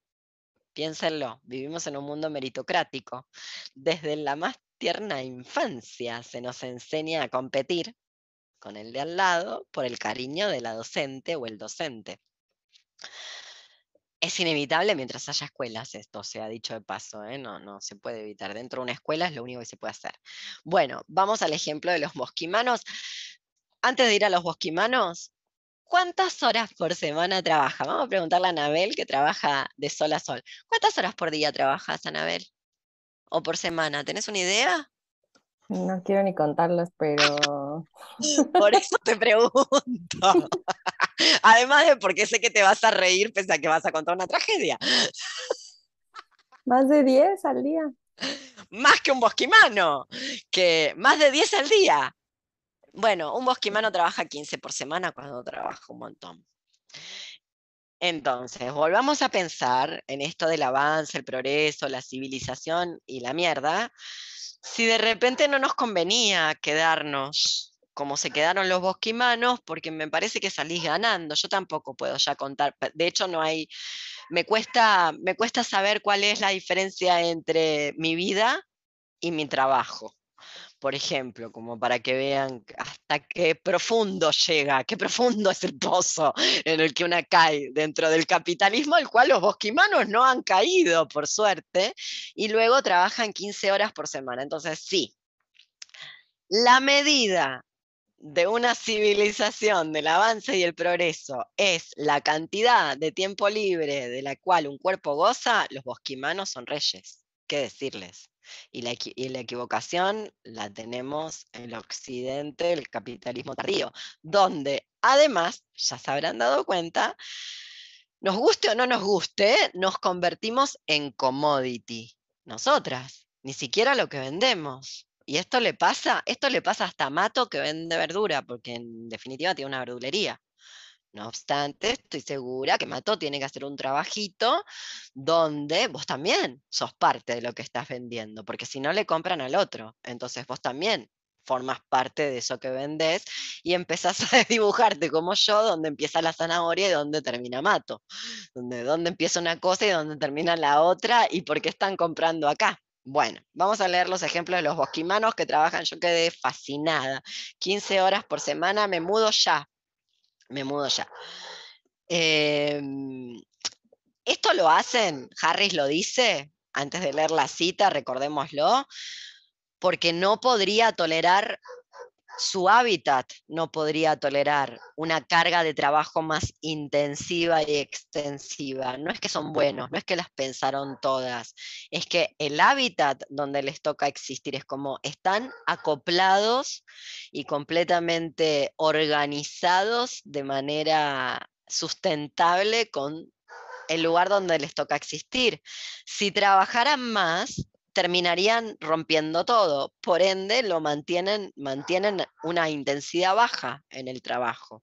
Y a diferencia de los mitos con el cual nos queman la cabeza desde la más tierna infancia, no acumulan. Supongo que ustedes también le han quemado la cabeza con el cuento de la hormiguita y la, y la chicharra o la cigarra, como, como le quieran decir, donde hay que acumular porque después viene el invierno, etcétera, etcétera. Bueno, eso pasa cuando hay hiperinflación en Argentina y desabastecimiento, entonces si tienes un peso de más, te compras rollo de papel higiénico al por mayor porque, número uno, puede ser que el mes que viene no haya, y número dos, puede ser que esté cinco veces el precio. Esto le contamos a la gente que tiene la fortuna de no vivir en Argentina, y en Argentina se vive un poco así, se ahorra en papel higiénico que es lo que la gente compra cuando tiene, si es que tiene, un mango de más. Por esto que, nada, eh, es de público conocimiento. Yo tengo un amigo uruguayo que acaba de venir a la Argentina, pobrecito, y dijo, me voy a encerrar en el hotel y a comprarme un, un pack enorme de, porque no se acordó que hoy había elecciones y que le tocó venir ahora y que está todo desastre, entonces dijo, me voy a comprar un pack gigante de papel higiénico por las dudas de desabastecimiento y me quedo encerrada acá, me dijo. Bueno, ya ven, es de público conocimiento que hay que ahorrar en papel higiénico si sos de la Argentina.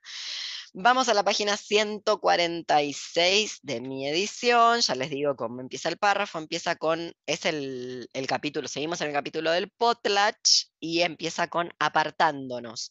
Apartándonos momentáneamente de nuestro examen de los sistemas de prestigio reciprocitarios y redistributivos, podemos conjeturar que cualquier tipo principal de sistema político y económico utiliza el prestigio de una forma característica. Por ejemplo, tras la aparición del capitalismo en la Europa occidental, la adquisición competitiva de riqueza se convierte una vez más en el criterio fundamental para alcanzar el estatus de gran hombre. Gran hombre en el sentido antropológico lo está utilizando aquí, como lo usa Marcel Mauss en, su teoría del don, en su, en su explicación de la teoría del don. Solo que en este caso los grandes hombres intentaban arrebatarse la riqueza unos a otros y se otorgaba mayor prestigio y poder al individuo que lograba acumular y sostener la mayor fortuna. Durante los primeros años del capitalismo se confería el mayor prestigio a los que eran más ricos pero vivían más frugalmente. Más adelante, cuando sus fortunas se hicieron más seguras, la clase alta capitalista recurrió al consumo y despilfarro conspicuos en gran escala para impresionar a sus rivales.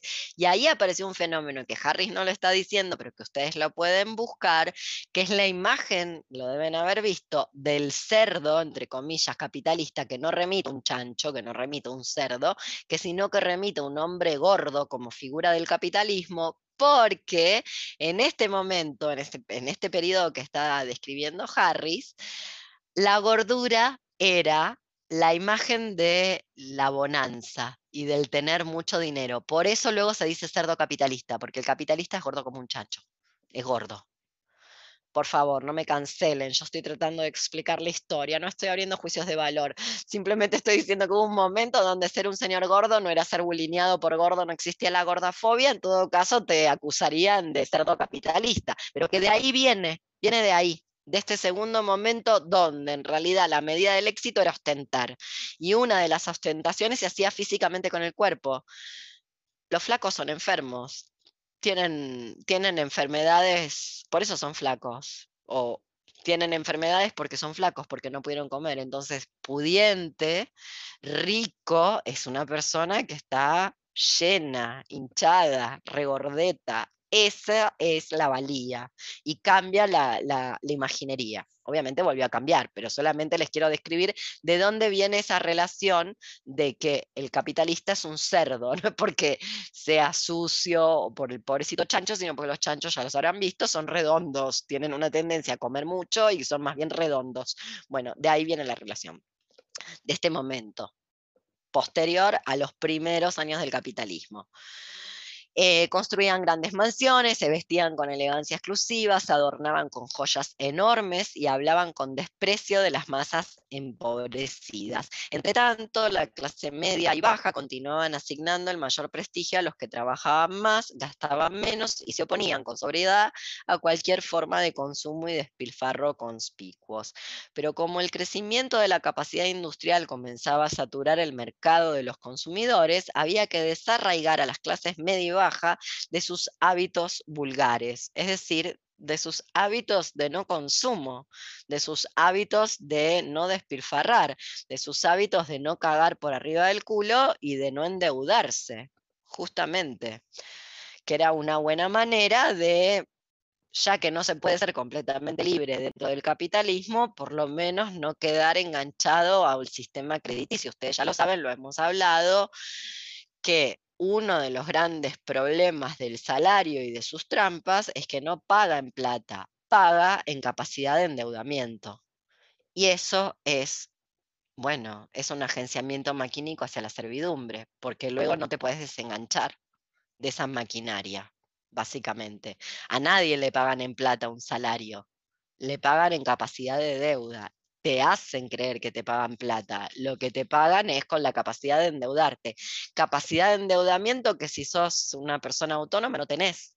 No obstante, no tener esa capacidad de endeudamiento solamente te hace contar con el efectivo. Tenés lo que tenés en la mano, si no, no tenés. Por ende, no quedás enganchada a esta maquinaria. Es lo que Deleuze ha estudiado en las sociedades postdata, las sociedades de control.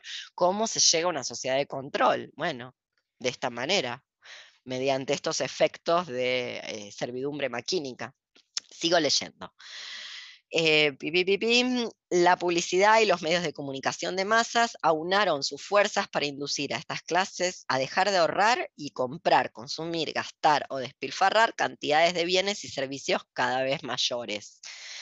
De ahí que los buscadores de estatus de las clases medias confirieran el prestigio más alto al consumidor más, más importante y más conspicuo. Y de ahí, esto lo dice Harris, que obviamente las empresas de marketing y de publicidad lograron ver dónde tenía, cómo tenían que hacer la publicidad y dónde tenían que invertir para que todo el mundo tenga su par de Nikes. Yo siempre di el ejemplo de Nike porque es como un ejemplo paradigmático de cómo funciona esto. A Nike no le importa si te las compras o te las robas. Si se las robaste al que las compró o si las compraste vos. Lo que le importa es que todos tengamos Nike. Por eso sus publicidades, a diferencia de publicidades de otras marcas que no son tan populares, le hablan a todo el mundo. Le hablan también a quien no lo puede pagar. No importa cómo las consigue, porque el que se las compró, el que decidió que un par de Nikes vale 100 mil pesos argentinos, una brutalidad, luego también va a ser capaz de volvérselas a comprar si se las robaron, cosa que yo no haría, como ya, basta, como listo, voy a ponerme algo más barato en los pies porque esto te lo chorean, que es como lo que habría que pensar lógicamente, ¿no? Bueno, vamos a andar con algo un poco más tranqui, porque con esto no llegamos a la esquina, no, no, no endeudarse de nuevo para decir, no, de nuevo, de nuevo, eso es lo que hace Nike, magia capitalista, pura y dura. Bueno, Em, entonces, ¿qué me quedó de acá, de este, de este señor y de las citas? Eh, bueno, esto como para terminar con el capítulo de Potlatch, me quedaba algunas cosas de eh, la locura de las brujas. Me gustaría, no sé cómo están de, de, cansancio y si tienen preguntas hasta acá de lo que es Potlatch y machos salvajes y no nos vamos un toque a la locura de las brujas, que alguna cosa ya hemos dicho, pero que quería recordar algunas otras. al respecto de, bueno, de cómo se producen estas capturas mágicas, por decirlo de algún modo, de los tiempos corrientes, donde luego una, en vez de pensar lógicamente, piensa irracionalmente. Por eso el capitalismo es una máquina de desquicio. Vuelvo al ejemplo. Si vos usás algo que al llegar a la esquina alguien te violenta con tal de sustraértelo porque mm, es tan envidiado y codiciado que alguien es capaz de utilizar la violencia para quitártelo, lo que una pensaría lógicamente es, mañana cuando salga voy a usar algo que sea más tranqui para evitarme el conflicto, ¿verdad? Así pensaría estas sociedades de la igualdad y la reciprocidad, como que nadie piense de mí mal y pensar mal de mí es pensar que yo ando ostentando. ¿Se acuerdan el ejemplo que daba de los bosquimanos, Harris, de, bueno, en algún momento te van a pedir el cuchillo, por eso nadie tiene mucho nada, no tanto para que no te pidan, sino porque eh, empezás a producir envidia y la manera de conjurar esa envidia, que en definitiva, lo vuelvo a decir, la envidia es echar un mal de ojos, es dándotelo. Nadie tiene nada. ¿Qué hacen los antropólogos cuando ven eso? Leen pobreza y desposesión. No ven la riqueza cultural del mecanismo de conjura para luego no terminar enfrentándose por nuestro mundo contemporáneo la gente se de hecho la gente se enfrenta por cosas que ni existen, literalmente, como que nada, habrán visto gente pelear por cosas que le dicen como el poder y vos decís, bueno, eso no es el poder, eso es un centímetro de baldosa que estás pisando, no es ni siquiera el poder. si de repente te estuvieras midiendo la verga tipo Putin con Estados Unidos, comprendería, pero ¿Qué estás discutiendo? ¿Qué estás peleando? Es hasta inexistente. Bueno, de hecho nuestro dinero es inexistente. ¿Alguien vio el fondo de la Reserva de Estados Unidos? Entonces, ¿cómo sabemos que los dólares valen? Porque los, norteamericanos dicen que hay un fondo de la Reserva. ¿Alguien lo vio? Nadie. Bueno, le seguimos creyendo. Bien, hasta acá. ¿Cómo vamos? Cuéntenme. Dudas, preguntas, consultas, hasta lo que hemos visto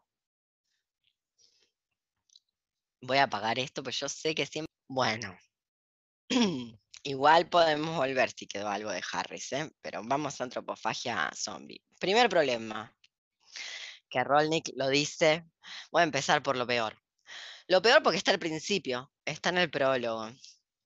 Lo peor es que estos textos tienen 20 años y han envejecido muy mal. Y lo peor que han envejecido, por suerte, hoy vino Valerie, así que la vamos a usar de buena manera, quiero decir, para que nos explique esta boludez atroz que dice Rolnick, que en realidad forma parte de vivir en una burbuja de pedo de la burguesía, de la alta burguesía paulista donde vive Rolnick. Voy a ser cruel. Yo creo que Rolnick es un invento, lo digo así sinceramente. Un invento que le tocó estar en el momento indicado, en el lugar indicado, en la edad indicada, en el momento justo y cruzarse con la gente oportuna. Fue el amante de Watari. Es una señora muy bella ahora que es muy mayor. Me puedo imaginar que a los 20 años se cogía a quien quería y una caída de ojos el mundo sucumbía. Y así como enganchó a Watari, ya me dio con el caballo cansado Watari, se ha dicho paso. Esa es su gracia y por eso la conocemos. Luego, como me dijo alguien al comenzar, creo que fue Julio, quien fuera, eh, vos lees la entrada a Wikipedia y dice, escribió un libro con Guattari. No, no, desgrabó el tour que hizo Guattari por Brasil con el retorno de la democracia. Pero quiero empezar por acá, porque Rolnik es uno de los bastiones de la fachogresía. De la fachogresía, que vieron que la fachogresía, bueno, por eso yo le digo fachogresía, porque muestran su fascismo. Vamos a leerla. En el prólogo. Eh,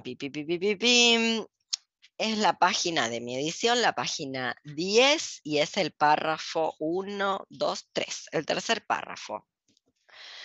Eh, porque viene hablando de la movilidad de las, bueno, de los movimientos, etcétera, etcétera. Los casos, bueno, lo leo desde el segundo párrafo así se entiende. Frente a las nuevas modalidades de perversión intrínsecas a este régimen, el régimen es el régimen la gestión del régimen inconsciente capitalista colonial racial patriarcal que atravesó, según ella, importantes reformulaciones en el contexto reciente, manteniendo no obstante sus principios.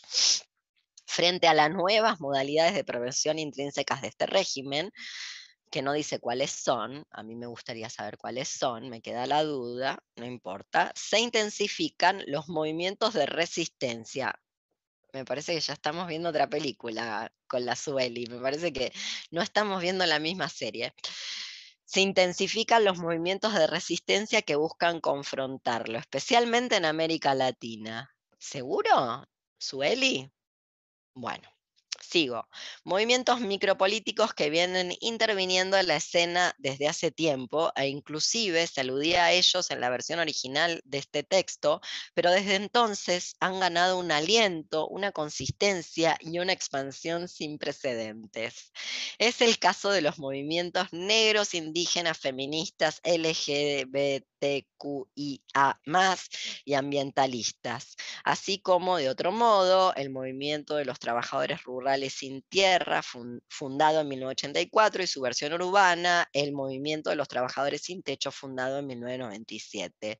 Estos movimientos han logrado imponerse en la escena pública, generando contagios a velocidad exponencial, al punto de provocar levantamientos que en algunos países del continente involucran a una parte significativa de sus sociedades. ¿Qué esperan y qué optimista, y una lee solo este párrafo y dice, debe ser cierto, una lo desconoce y debe ser cierto. Y acá tenemos la evidencia que confronta que todo esto que dijo es cualquier cosa.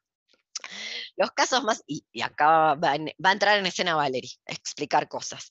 Los casos más significativos son los levantamientos de la sociedad chilena 2019-2020 y colombiana, la verdad es que yo venía hablando mal de Colombia porque me parecía una publicidad de Benetton, pero como le medio que le hizo un corte de manga y, insultó al embajador israelí, empiezo a tener un poquitito, porque en este momento viste que hacer esto, en una de esas Estados Unidos te lanza un misil o te interviene el país o te invade, así que la verdad que Colombia, que lo único que tiene, ¿qué tiene Colombia para vender banana y merca? Perdón, Colombia, no me odies.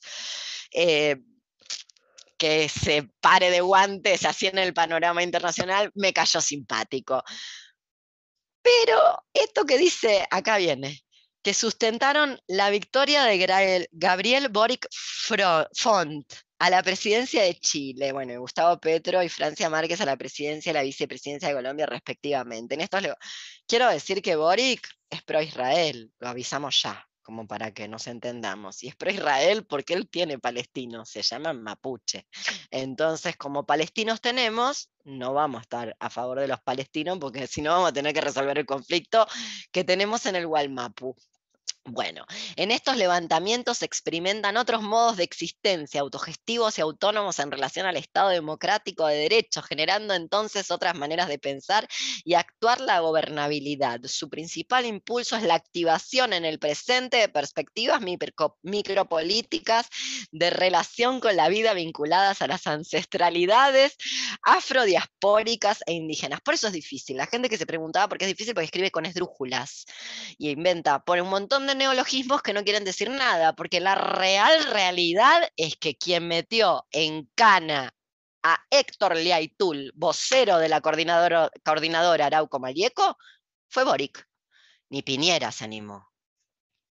Y lo metió preso por decir nada, porque la real realidad es que no tiene ni con qué mantenerlo ahí en cana. Lo tiene ahí en cana porque no vaya a ser que le liberen el territorio básicamente.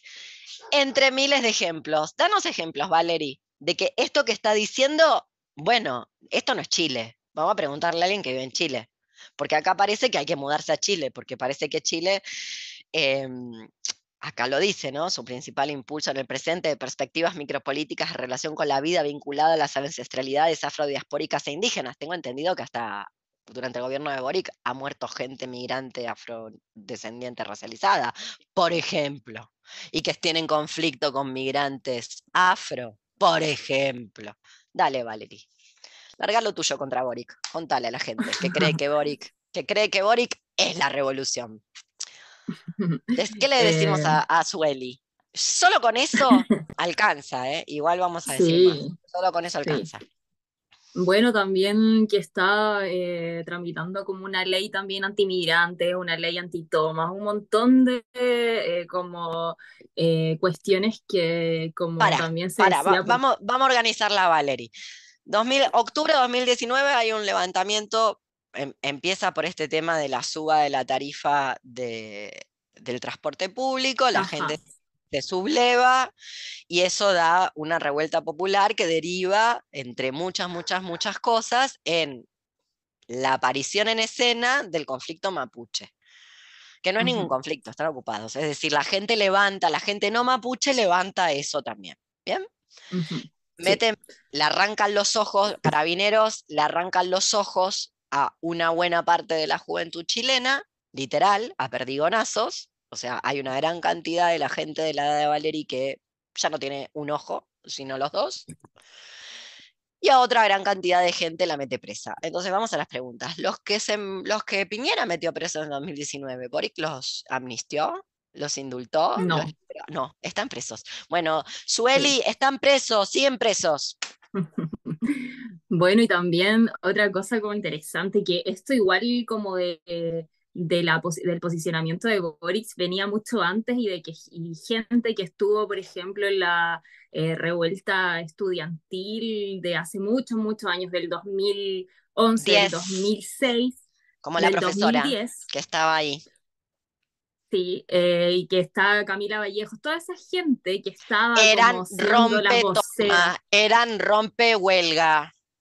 Sí, y lo que estábamos eh, sosteniendo las tomas era como Sí, y sabía, o sea, que después la gente que no iba a ir a votar, que sabía, que estuvo como en el 2000, en el 2009, en el 2010, eh, ir a votar a esta gente que ya había, ya se sabía que eran utilizados por los partidos, que estaban posicionados por lobby, no y quería ir a votar, después era ahí anti, o sea, estaba ahí casi era ahí un fascista y también se generaba mucho como esa polarización muy binaria. Exacto, se le dijo al voto pro Boric se le dijo voto antifascista y se salió a perseguir a todas las personas que ya sea porque nunca les creyeron y los conocían de antes, ya sean porque no creen en la democracia, por lo menos no en la clásica parlamentaria, porque, bueno, porque la evidencia empírica les respalda, se ha dicho de paso, ¿no? Como gente inteligente que dice, no voy a seguir yendo como la burra al trigo, como ya me di cuenta que no, que por ahí no es, a esa gente se la persiguió. No la persiguieron los votantes de Cast, no la persiguieron los fascistas, la persiguieron los que se autoperciben buenos, que son los que siguen persiguiéndote al día de la fecha, porque cada vez que alguien señala que en realidad la revuelta al día de la fecha se convirtió en otra efeméride más de Chile que tiene como una obsesión con la ritualística militante, o sea, lo que, lo que a Chile le gusta, a Chile no quiere liberar el Walmapu, no quiere que el Walmapu deje de estar. Eh, toda esa gente chilena que se lee antifascista no quiere que el Walmapu esté liberado. Lo que quiere es tener sus, sus efemérides anuales para el ritual militante, en el cual, loop, en el cual Chile está desde Allende. Hace 50 años que está ahí Chile. Entonces necesita, y, ahora se le sumó, tiene todo un mes, así como un mes de, de, fecha patria, de fiestas patrias antisistema, que no son nada antisistema, porque Boric resultó ser más fascista que Piñera. A las pruebas me remito. Esto que está diciendo y Piñera ni se le hubiera ocurrido porque al día siguiente lo asesinaba a la gente literal lo asesinaba a la gente. Y a Boric se lo permiten hacer, porque anda en bici y porque la primera dama no se llama primera dama. Entonces, yo lo que le quiero decir a Sueli es lo que le enseñó su amante. Que, ¿cómo se define una minoría?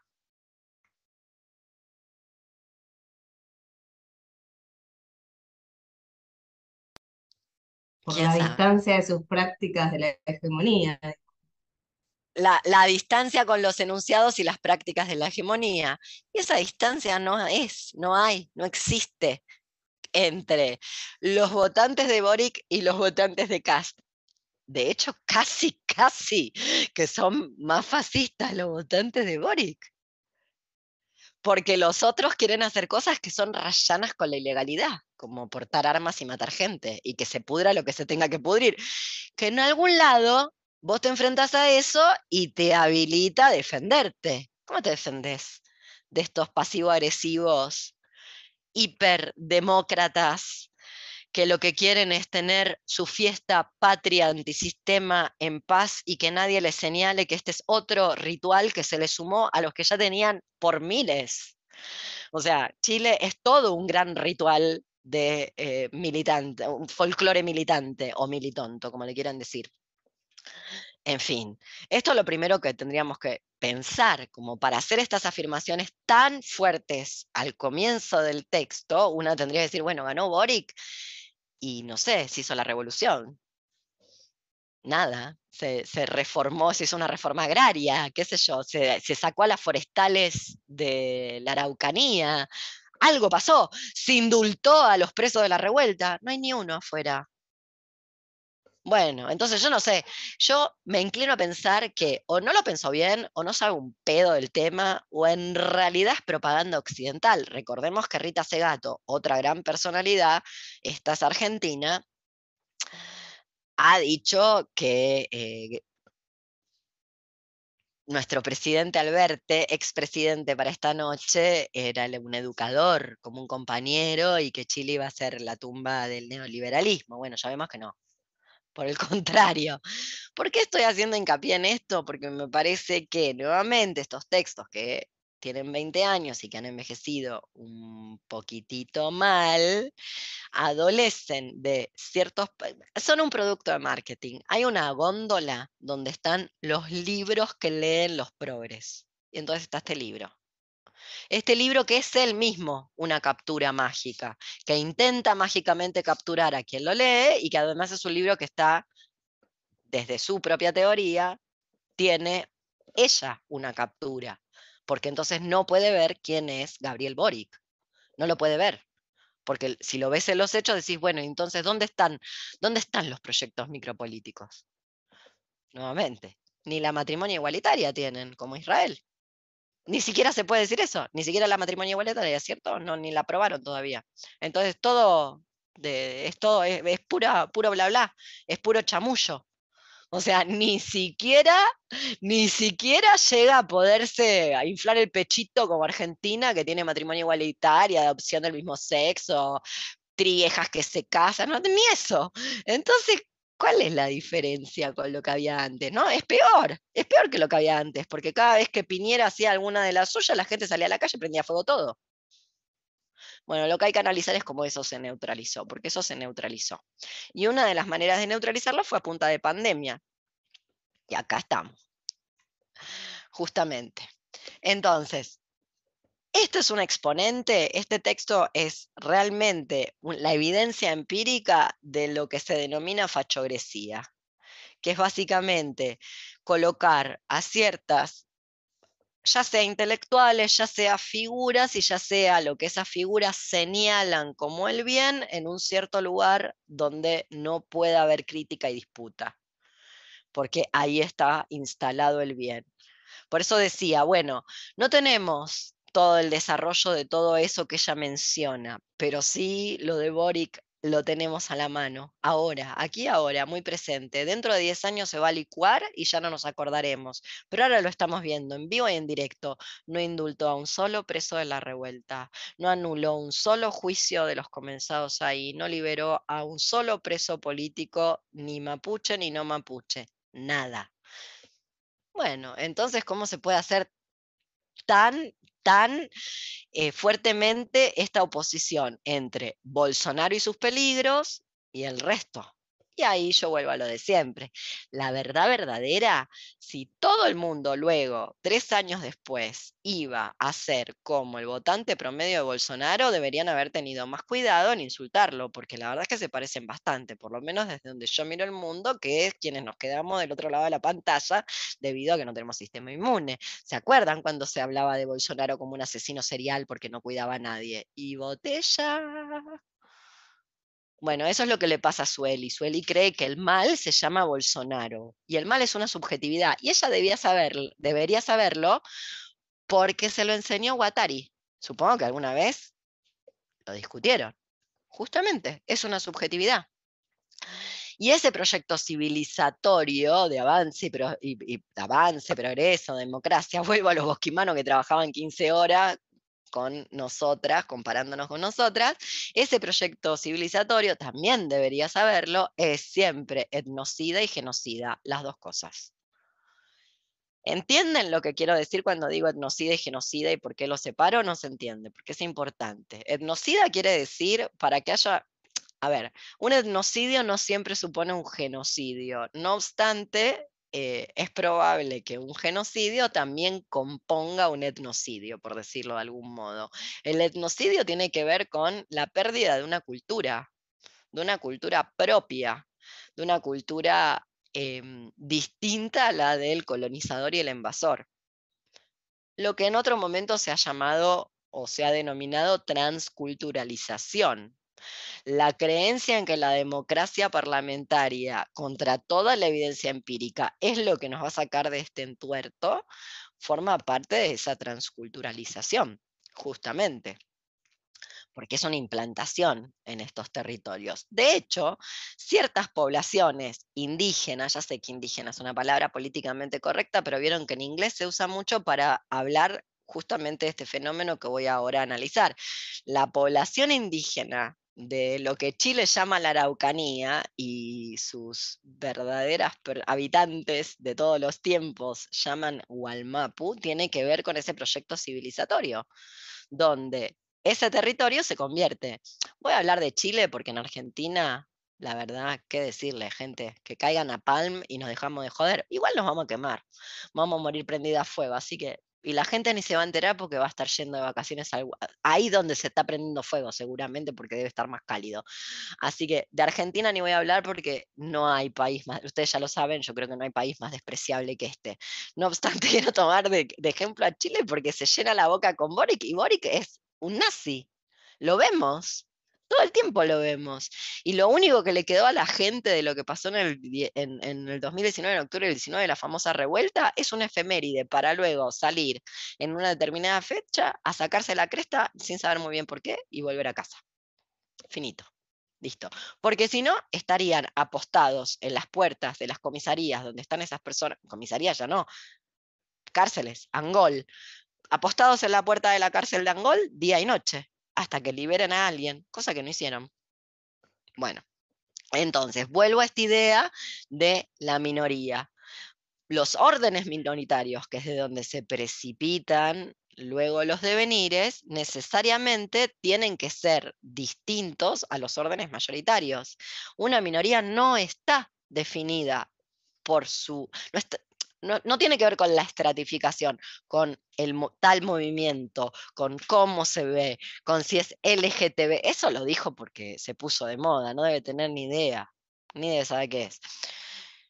Eh, sino con las prácticas. ¿Cuál es la diferencia? ¿Cuáles son las diferencias? Lo vuelvo a decir, ¿cuáles son las diferencias con las prácticas actuales y las del votante promedio de Bolsonaro hace dos años, tres años? Ninguna. Entonces, bueno. Ese es un primer punto. Donde sí tiene un punto, para no, para no hablar solo mal de la gente, que parece que soy yo. Tiene un punto. Vamos a leerlo. El problema de ese punto, o de los puntos, ya voy con vos, mi amor. Sí, sí, sí. La perra me pide cariño. Está en la página 34. Vamos a leerlo. Por lo menos de mi edición es un párrafo que empieza con, es la segunda digresión preliminar, el colapso del sujeto moderno. Sostener la ilusión de control sobre las turbulencias inherentes a la vida depende de dos factores. Lo vuelvo a leer. Sostener la ilusión de control sobre las turbulencias inherentes a la vida depende de dos factores.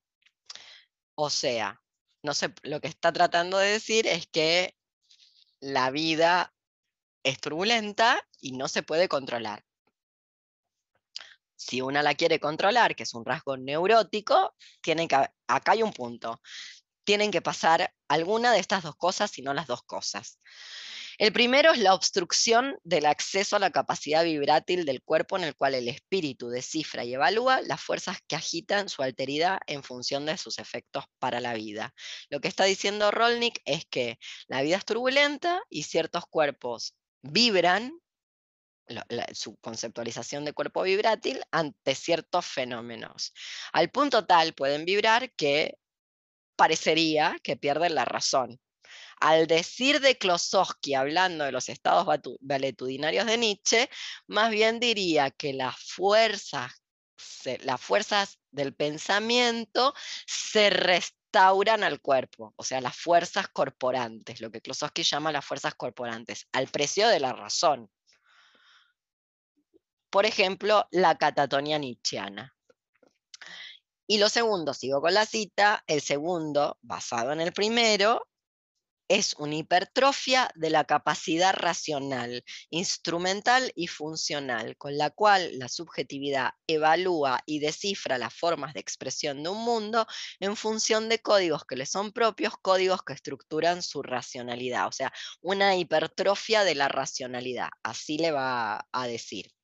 El problema del primero, de este primero de las fuerzas vibrátiles, la capacidad de vibrar de los cuerpos con el cual el espíritu descifra y evalúa las fuerzas que agitan su alteridad, en función de los efectos que eso tiene en su vida, la primera pregunta que a mí me aflora, aunque en principio estaría de acuerdo con que la manera que se tiene de intentar controlar la existencia, cosa que es imposible, es obturando estas fuerzas vibrátiles, es cómo se sabe que eso que vibra no es una gestión? Ya les digo, no tengo respuesta, pero es una primera pregunta que yo me hago. ¿Cómo sabemos que eso, que parecerían una aglomeración de cuerpos vibrátiles, no es una gestión? O dicho de otro modo, es el poder reconducido tras un aparente proceso revolucionario. Sí, estoy de acuerdo con que en octubre del 19 en Chile sí había una insurrección popular que parecía que iba hacia más, como la había en Hong Kong. Nueve meses estuvieron en Hong Kong. Hasta un idioma, un lenguaje de señas habían inventado. Nadie habla de eso en la actualidad. Bueno, todo eso se lo llevó puesto el tiempo. Ahora, no diría que lo que pasa en cualquier, cualquier aglomeración de cualquier tipo es la vibración de un cuerpo o los cuerpos vibrátiles. Estoy pensando mayormente en el feminismo argentino y todo lo que eso trajo en términos de punitivo. Bien. Vamos a lo de la hipertrofia, lo termino de leer. La experiencia del sujeto tiende entonces a restringirse a los límites de su territorio actual, o sea, si, si está esa hipertrofia de la racionalidad, la experiencia del sujeto tiende entonces a restringirse a los límites de su territorio actual y su respectiva cartografía. Dicho de otro modo, no puede precipitar un devenir. O sea, solo puede quedar circunscripto dentro de su cartografía y de sus límites habituales debido a, esa hipertrofia de la racionalidad. los cuales naturaliza, así como naturaliza su autoimagen generada en, su identificación con el, lugar que le fue destinado en determinado contexto sociocultural. Me parece que ahí está el punto de su planteamiento muy mal expresado, se ha dicho de paso, que tiene un comienzo fatal, porque ya está dándole, primero que es la esperanza con respecto a los productos del capitalismo, siempre anudados a esta maniobra, a mí me parece de las maniobras más tramperas que hay en los órdenes del pensamiento, que es separar capitalismo de neoliberalismo. Bueno, déjenme decirles algo, ni siquiera ya hay capitalismo, hay algo peor que el capitalismo. Y no tiene que ver con que sea neoliberal, porque si uno dice neoliberal parece que el problema es el sistema de gobierno o la manera en la que se gestiona la economía dentro del capitalismo, pudiendo ser el capitalismo un poco menos nocivo. Bueno, déjenme decirles que hay gente que ya está hablando de tecnofeudos prácticamente, de democracias tecnofeudales, o sea, un pasito más allá del capitalismo, ni que hablar del neoliberalismo. Y esto, cuando directamente, bueno, gobierne ya directo hasta las empresas el algoritmo, va a escalar. Entonces, hay una mm, ¿Se entiende lo que, lo que llamo la, la, la, trampa esta de decirle neoliberalismo al capitalismo? Si vos le decís neoliberalismo lo que en realidad es un efecto del capitalismo, lo repito, parece que el problema es el sistema de gobierno, como si hubiera habido, y yo comprendo, puede ser que haya, entre muchas, muchas comillas, capitalismos menos, eh, con, no sé, menos difíciles de existir en ciertas regiones. Por ejemplo, una nace en Noruega y probablemente, si es Noruega alta y rubia, probablemente sea menos difícil la existencia que si te toca vivir en Argentina con la hiperinflación permanente, que bueno, que no sé, qué decirles de eso, eh, nos va muy mal y nos hace muy mal. Lo puedo entender, como puedo entender que una cárcel noruega debe distar bastante de una cárcel en Brasil. No obstante, no deja de ser un espacio de encierro y no hay que perderlo de vista porque si no parece que hay cárceles buenas. Este es uno de los problemas. Y es un vicio de la fachogresía para decir, nosotros no somos como ellos, no somos neoliberales. Ahí está la trampa. Por eso digo, es una estrategia de marketing. Una estrategia de marketing que tiene que ver con estas capturas mágicas de las que habla luego Harris en el tiempo de las brujas. Porque es como si hubiera solo una revolución que ni siquiera es cultural, es una revolución dentro de una y del pensamiento, producto de que te tomaste un ácido y te comiste un hongo. Que mm, nada, una suerte de cosas así, y listo, ya está. Solucionado el tema de la subjetividad. Cuando las prácticas son iguales, no cambia nada. ¿Se entiende? ¿Qué opinan? Cuéntenme. Paro esto, así me cuento.